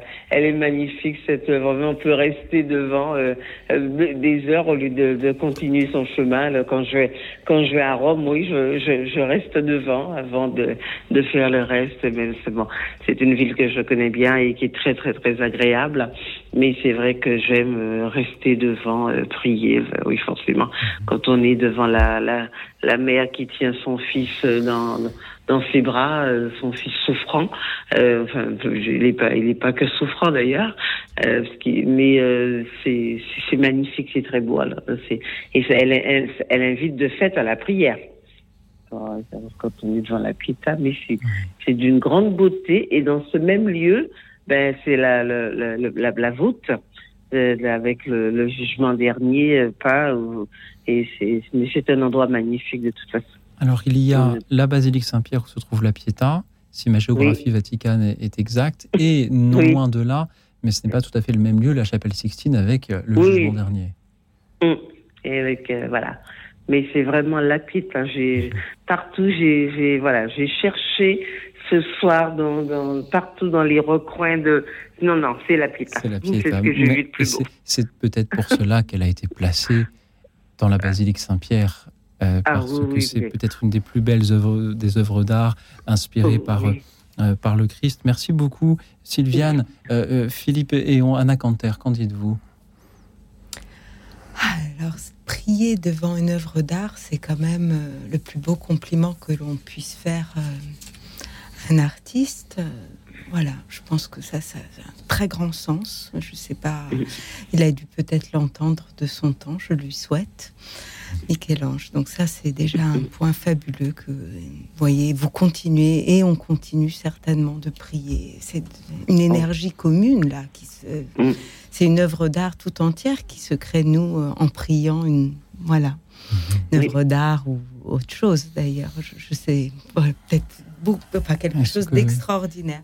Oui. Et ce que je voulais rappeler, c'est surtout euh, comment euh, un artiste qui va chercher son marbre voit déjà, en choisissant sa pierre, ce qu'il va euh, sortir de cette pierre. Vous imaginez, parce que le marbre, comme parfois il est veiné, il est accidenté, et ça mm. peut, euh, eh bien, ça peut casser toute une œuvre. À un moment donné, on, on arrive à une veine et on peut plus travailler.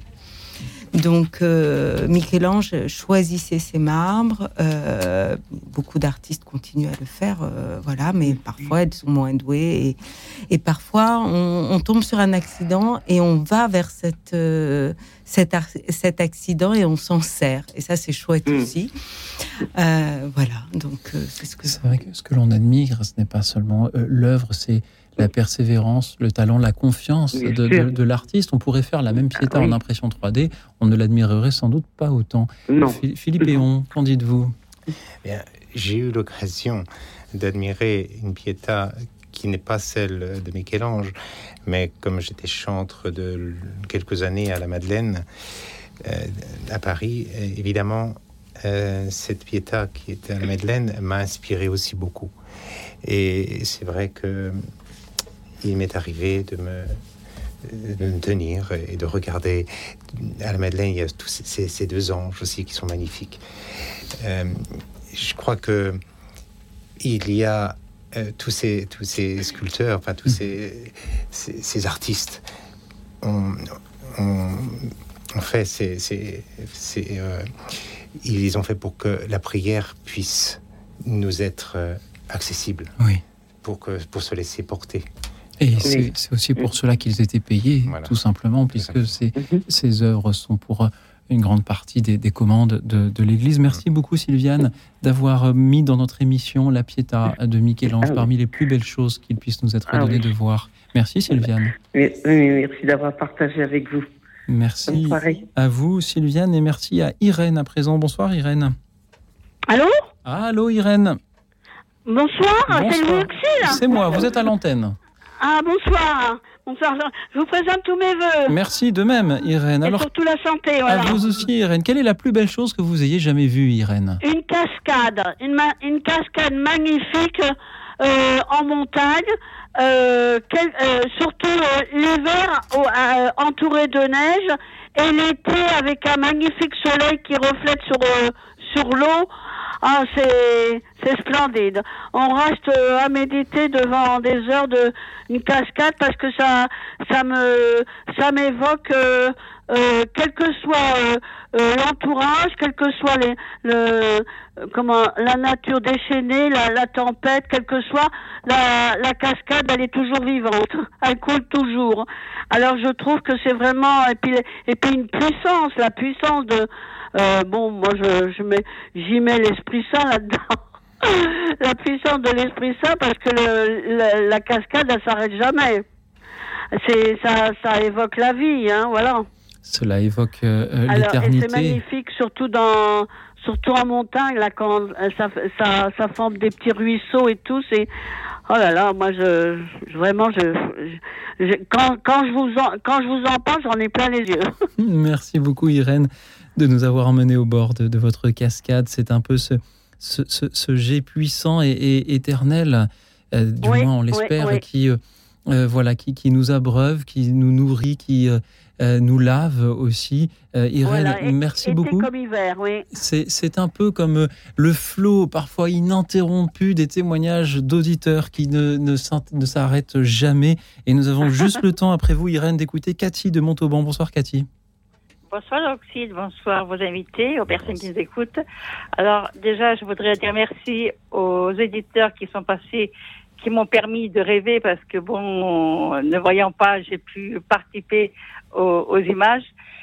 Et euh, ce que je voulais dire, moi, ce qui est plus beau, c'est de savoir garder notre âme d'enfant afin de s'émouvoir euh, au quotidien euh, de ce qui nous entoure, savoir euh, observer, savoir écouter et euh, on apprend toujours et tous les sens euh, que nous avons euh, sont en éveil au quotidien. Euh, Jusqu'à présent, euh, à part certaines des euh, personnes qui sont intervenues, se sont arrêtées sur des moments, sur l'instant précis. Tandis qu'en ayant une âme d'enfant, on est perpétuellement dans le quotidien et tous les sens sont en éveil, c'est-à-dire aussi bien le goût, aussi bien les odeurs au niveau des saisons, au niveau de ce qui nous entoure au quotidien, au niveau du bruit, au, niveau du toucher, euh, la musique. Alors là, on n'en parle pas, ça nous fait rêver. Et puis c'est euh, c'est fantastique, c'est le meilleur euh, le meilleur remède. Hein, ça devrait être remboursé par la sécurité sociale. Mais je veux dire, c'est c'est formidable d'avoir gardé cette âme d'enfant et de savoir le cultiver et et non pas être dans le tourbillon de. On, on apprécie plus ce qui nous entoure et c'est ce qui est dommage. Il y a mm. tellement de belles choses. Merci Cathy. Voilà ce que je voulais dire. Cathy, je suis très heureux d'avoir eu comme dernier témoignage ce soir, alors même que nous demandions à nos auditeurs de nous dire ce qui est la, plus belle chose qu'ils aient jamais vue. Je suis très heureux de vous entendre car vous êtes vous-même non-voyante et, et malgré tout, euh, vous avez des yeux pour euh, euh, contempler, pour admirer ce qu'il y a autour de vous. Euh, merci, Cathy, de nous avoir euh, montré ce chemin-là. Oui. Excusez-moi, je voulais vous dire merci pour le thème que vous avez traité l'autre jour sur la neige. Écoutez, vraiment, vous avez, quand vous avez choisi votre morceau, j'imaginais le flocon de neige et dedans un soleil voyez, comme un, bonbon qui. oui. oui, nous avions vendredi dernier une, émission musicale où, les auditeurs nous ont euh, fait écouter ce qu'ils écouteraient pour euh, regarder tomber la neige. Et c'est vrai que c'était une belle soirée sur la contemplation aussi. Merci beaucoup, Cathy. Merci à vos invités et faites-nous encore rêver, euh, je pense, monsieur, avec la musique, parce Nous que qu'est-ce qu'on peut continuer. Oui. Cathy, merci beaucoup pour euh, votre regard ce soir. Merci à vous tous, chers auditeurs. Nous allons continuer à contempler dans quelques instants le temps d'entendre, puisque ce festival du beau est aussi le festival du beau pour l'unité des chrétiens, d'écouter les voix de l'unité avec euh, des voix catholiques et orthodoxes. Ils chantent le cantique des créatures. Écoute dans la nuit une émission de Radio Notre-Dame et RCF.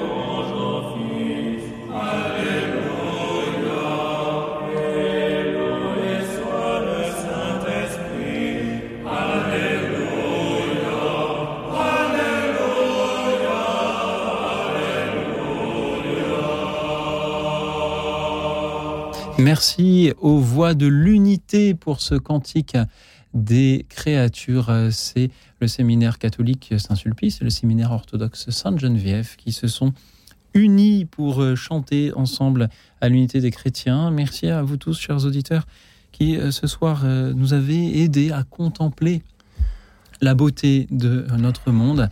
Vous nous avez cité beaucoup de, paysages, d'animaux, de, la création. Vous avez cité des personnes, des émotions, et puis, et puis seulement après des œuvres d'art ou, des monuments, et, pas n'importe lesquels, la Pietà de Michel-Ange ou le Mont Saint-Michel. Pardon à ceux que nous n'aurons pas eu le temps de euh, prendre à l'antenne ce soir. Je vais essayer de euh, vous euh, citer. Je remercie Martine qui nous écoute depuis Saint-Raphaël. Martine a vu une lionne au Cameroun avec ses deux petits, avec un lion qui surveillait. Voilà une belle scène de famille euh, de, la part, de, de, la part de, de dans le même genre. Oui, de Martine. Oui, d'aller voir euh, au musée d'Orsay cette très belle exposition de Rosa Bonheur qui représente la lionne et ses lionceaux. Merci Anna. Dominique, qui nous écoute depuis la Loire-Atlantique. Ce n'est pas la même côte et ce n'est pas la même scène de famille, puisque lui pense à ses enfants se baignant au soleil couchant. Il y a environ 20 ans, un moment d'émotion rare et d'émerveillement, la rencontre entre euh, les personnes que nous admirons et le, paysage, le soleil couchant et les enfants s'y baignant. Merci à vous, Dominique. Merci à Odile de Colombe, était à Alger, au bord de la mer, où elle recueillait des oiseaux transis de froid qu'elle réchauffait chez elle. Elle les sauvait euh, en quelque sorte. Merci également à Bernadette, touchée par l'émerveillement devant un nourrisson de quelques jours. Merci à Marie-Hélène, elle pensait au sourire d'une personne âgée qui euh, avait au dernier moment de sa vie un très beau sourire, son propre père. Merci euh, Marie-Hélène. Il chantait le minuit chrétien, rajoute-t-elle. Merci également à Frédéric de Strasbourg qui euh, répondait à une auditrice d'hier soir. Merci à Jacques des Yvelines qui dit un chapelet euh, chaque jour euh, pour la conversion de le baptême de sa petite fille et pour son fils qui souffre d'un cancer. Merci à Marie-Thérèse qui pensait à une religieuse, une religieuse dont nos auditeurs ont peut-être entendu parler. Elle est décédée ce matin à l'âge de 118 ans, sœur André, doyenne de l'humanité. Elle y voilà un très beau témoignage aussi. Merci Marie-Thérèse d'avoir une, une pensée pour euh, feu euh, sœur André. Euh, merci également à... Et c'est vrai que ce que l'on admire dans la vie religieuse, c'est cette stabilité, cette, continuité, cette constance, cette fidélité dont a particulièrement témoigné sœur André en vivant jusqu'à cet âge de 118 ans. je salue Sandrine de Paris euh, tout ce qu'elle vit de surnaturel de ce monde invisible avec la présence du Seigneur qui l'aide et l'élève chaque jour. Et euh, c'est ce qui lui a permis d'avoir le discernement de son baptême, nous dit-elle. Je salue euh, Claude de Lyon. C'est une joie d'aller à la messe, la beauté malgré le changement de prêtre. Voilà, la messe reste la même. Ça répond un peu à ce que nous disions tout à l'heure avec Jean-Michel. Je salue également Pierre de Nantes. Elle pensait à Hélène qui nous a appelé tout à l'heure depuis Moissac. Et Pierre nous dit qu'il a un très bon souvenir à Moissac. Il y a mangé le plus excellent foie gras de sa vie. Peut-être euh, que cela mérite en, effet aussi d'être euh, cité. L'émerveillement peut aussi être dans ce que nous avons euh, pour nous nourrir charnellement. Merci Pierre. Merci également à Béatrice de Saint-Maurice, un souvenir de Polynésie la beauté de la mer en se promenant. Merci à Richard de Vincennes. Il pensait au sport, aux émotions, aux moments de communion ensemble dans le sport. Merci également à Rosemary pour les rencontres dont elle nous parle et à Georges. Et ah, je n'aurais pas dû finir avec ce témoignage-là, mais j'y suis. Alors allons-y. Georges nous dit ceci l'avortement, le suicide assisté, l'euthanasie. J'en ai parlé à un prêtre de l'Office chrétien des handicapés. Il faut euh, lutter pour que ce soit arrêté. C'est beau, non ajoute-t-il. Georges, merci de nous rappeler qu'il y a aussi dans ce monde euh, des combats à mener pour euh, la beauté, pour euh, la vie, et que l'émerveillement, la contemplation ne doivent pas nous freiner dans cela, mais au contraire, peut-être que parler de la beauté est un moyen justement de parler de la vie à ceux qui ont besoin d'en entendre parler. Georges, merci beaucoup pour ces paroles. Merci aussi à ceux qui nous suivaient ce soir en direct sur la chaîne YouTube de euh, Radio Notre-Dame. N'oubliez pas de vous abonner, de laisser des petits messages, des petits pouces bleus. Et merci à nos invités. Anna Kanter, je rappelle que vous êtes artiste plasticienne d'origine ukrainienne, cofondatrice, cofondatrice du centre Anne de Kiev et de l'association Terre d'Ukraine. Philippe Eon, vous êtes chanteur, chanteur lyrique, ancien du chœur de l'armée française. Et vous venez de passer euh, deux petites heures à écouter nos auditeurs nous parler de la beauté c'est la première fois que vous veniez dans cette émission, l'un et l'autre. Qu'avez-vous ressenti en écoutant nos auditeurs? Euh, on est, Je pense qu'on est très touché, en tout cas je suis très touchée euh, de, l'émerveillement des petites choses et, aussi de ce, d'un des témoignages qui remerciait cette femme qui, qui n'a plus euh, ses yeux euh, donc, il remerciait tous les auditeurs d'avoir témoigné de la beauté. Ça, ça m'a particulièrement touché, cette communion entre nous. Merci, Anna Canter. Philippe Eon. Eh bien, je fais référence aussi à la même personne, Cathy. Cathy, qui, euh, parce que j'ai accompagné une partie de ma vie, huit ans quand même, des personnes euh, non-voyantes, et qui m'ont rappelé que c'est par un non-voyant que je suis venu aussi qui m'a aidé à, toucher le chant en me disant tout simplement écoute, tu as une voix particulière. Tu devrais, tu devrais aller voir un, chanteur. Et c'est ce que j'ai fait. Et je suis allé voir à l'époque Gabriel Baquet, mhm. euh, pour ceux qui le connaissent, un grand baryton français.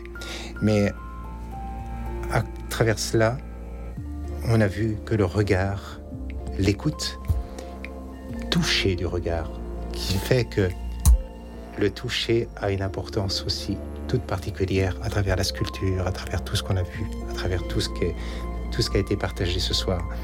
Et je, je, ne peux que remercier ces instants de grâce. Merci à vous. Merci, à tous les auditeurs de nous avoir ouvert les yeux. Merci à toute l'équipe euh, d'écoute dans la nuit. Je remercie Alexis qui réalisait cette émission ce soir, Arlette et Philomène qui est au standard pour prendre vos appels. Je remercie aussi Brigitte et Adélaïde du Festival du Beau qui nous ont aidé à préparer cette émission.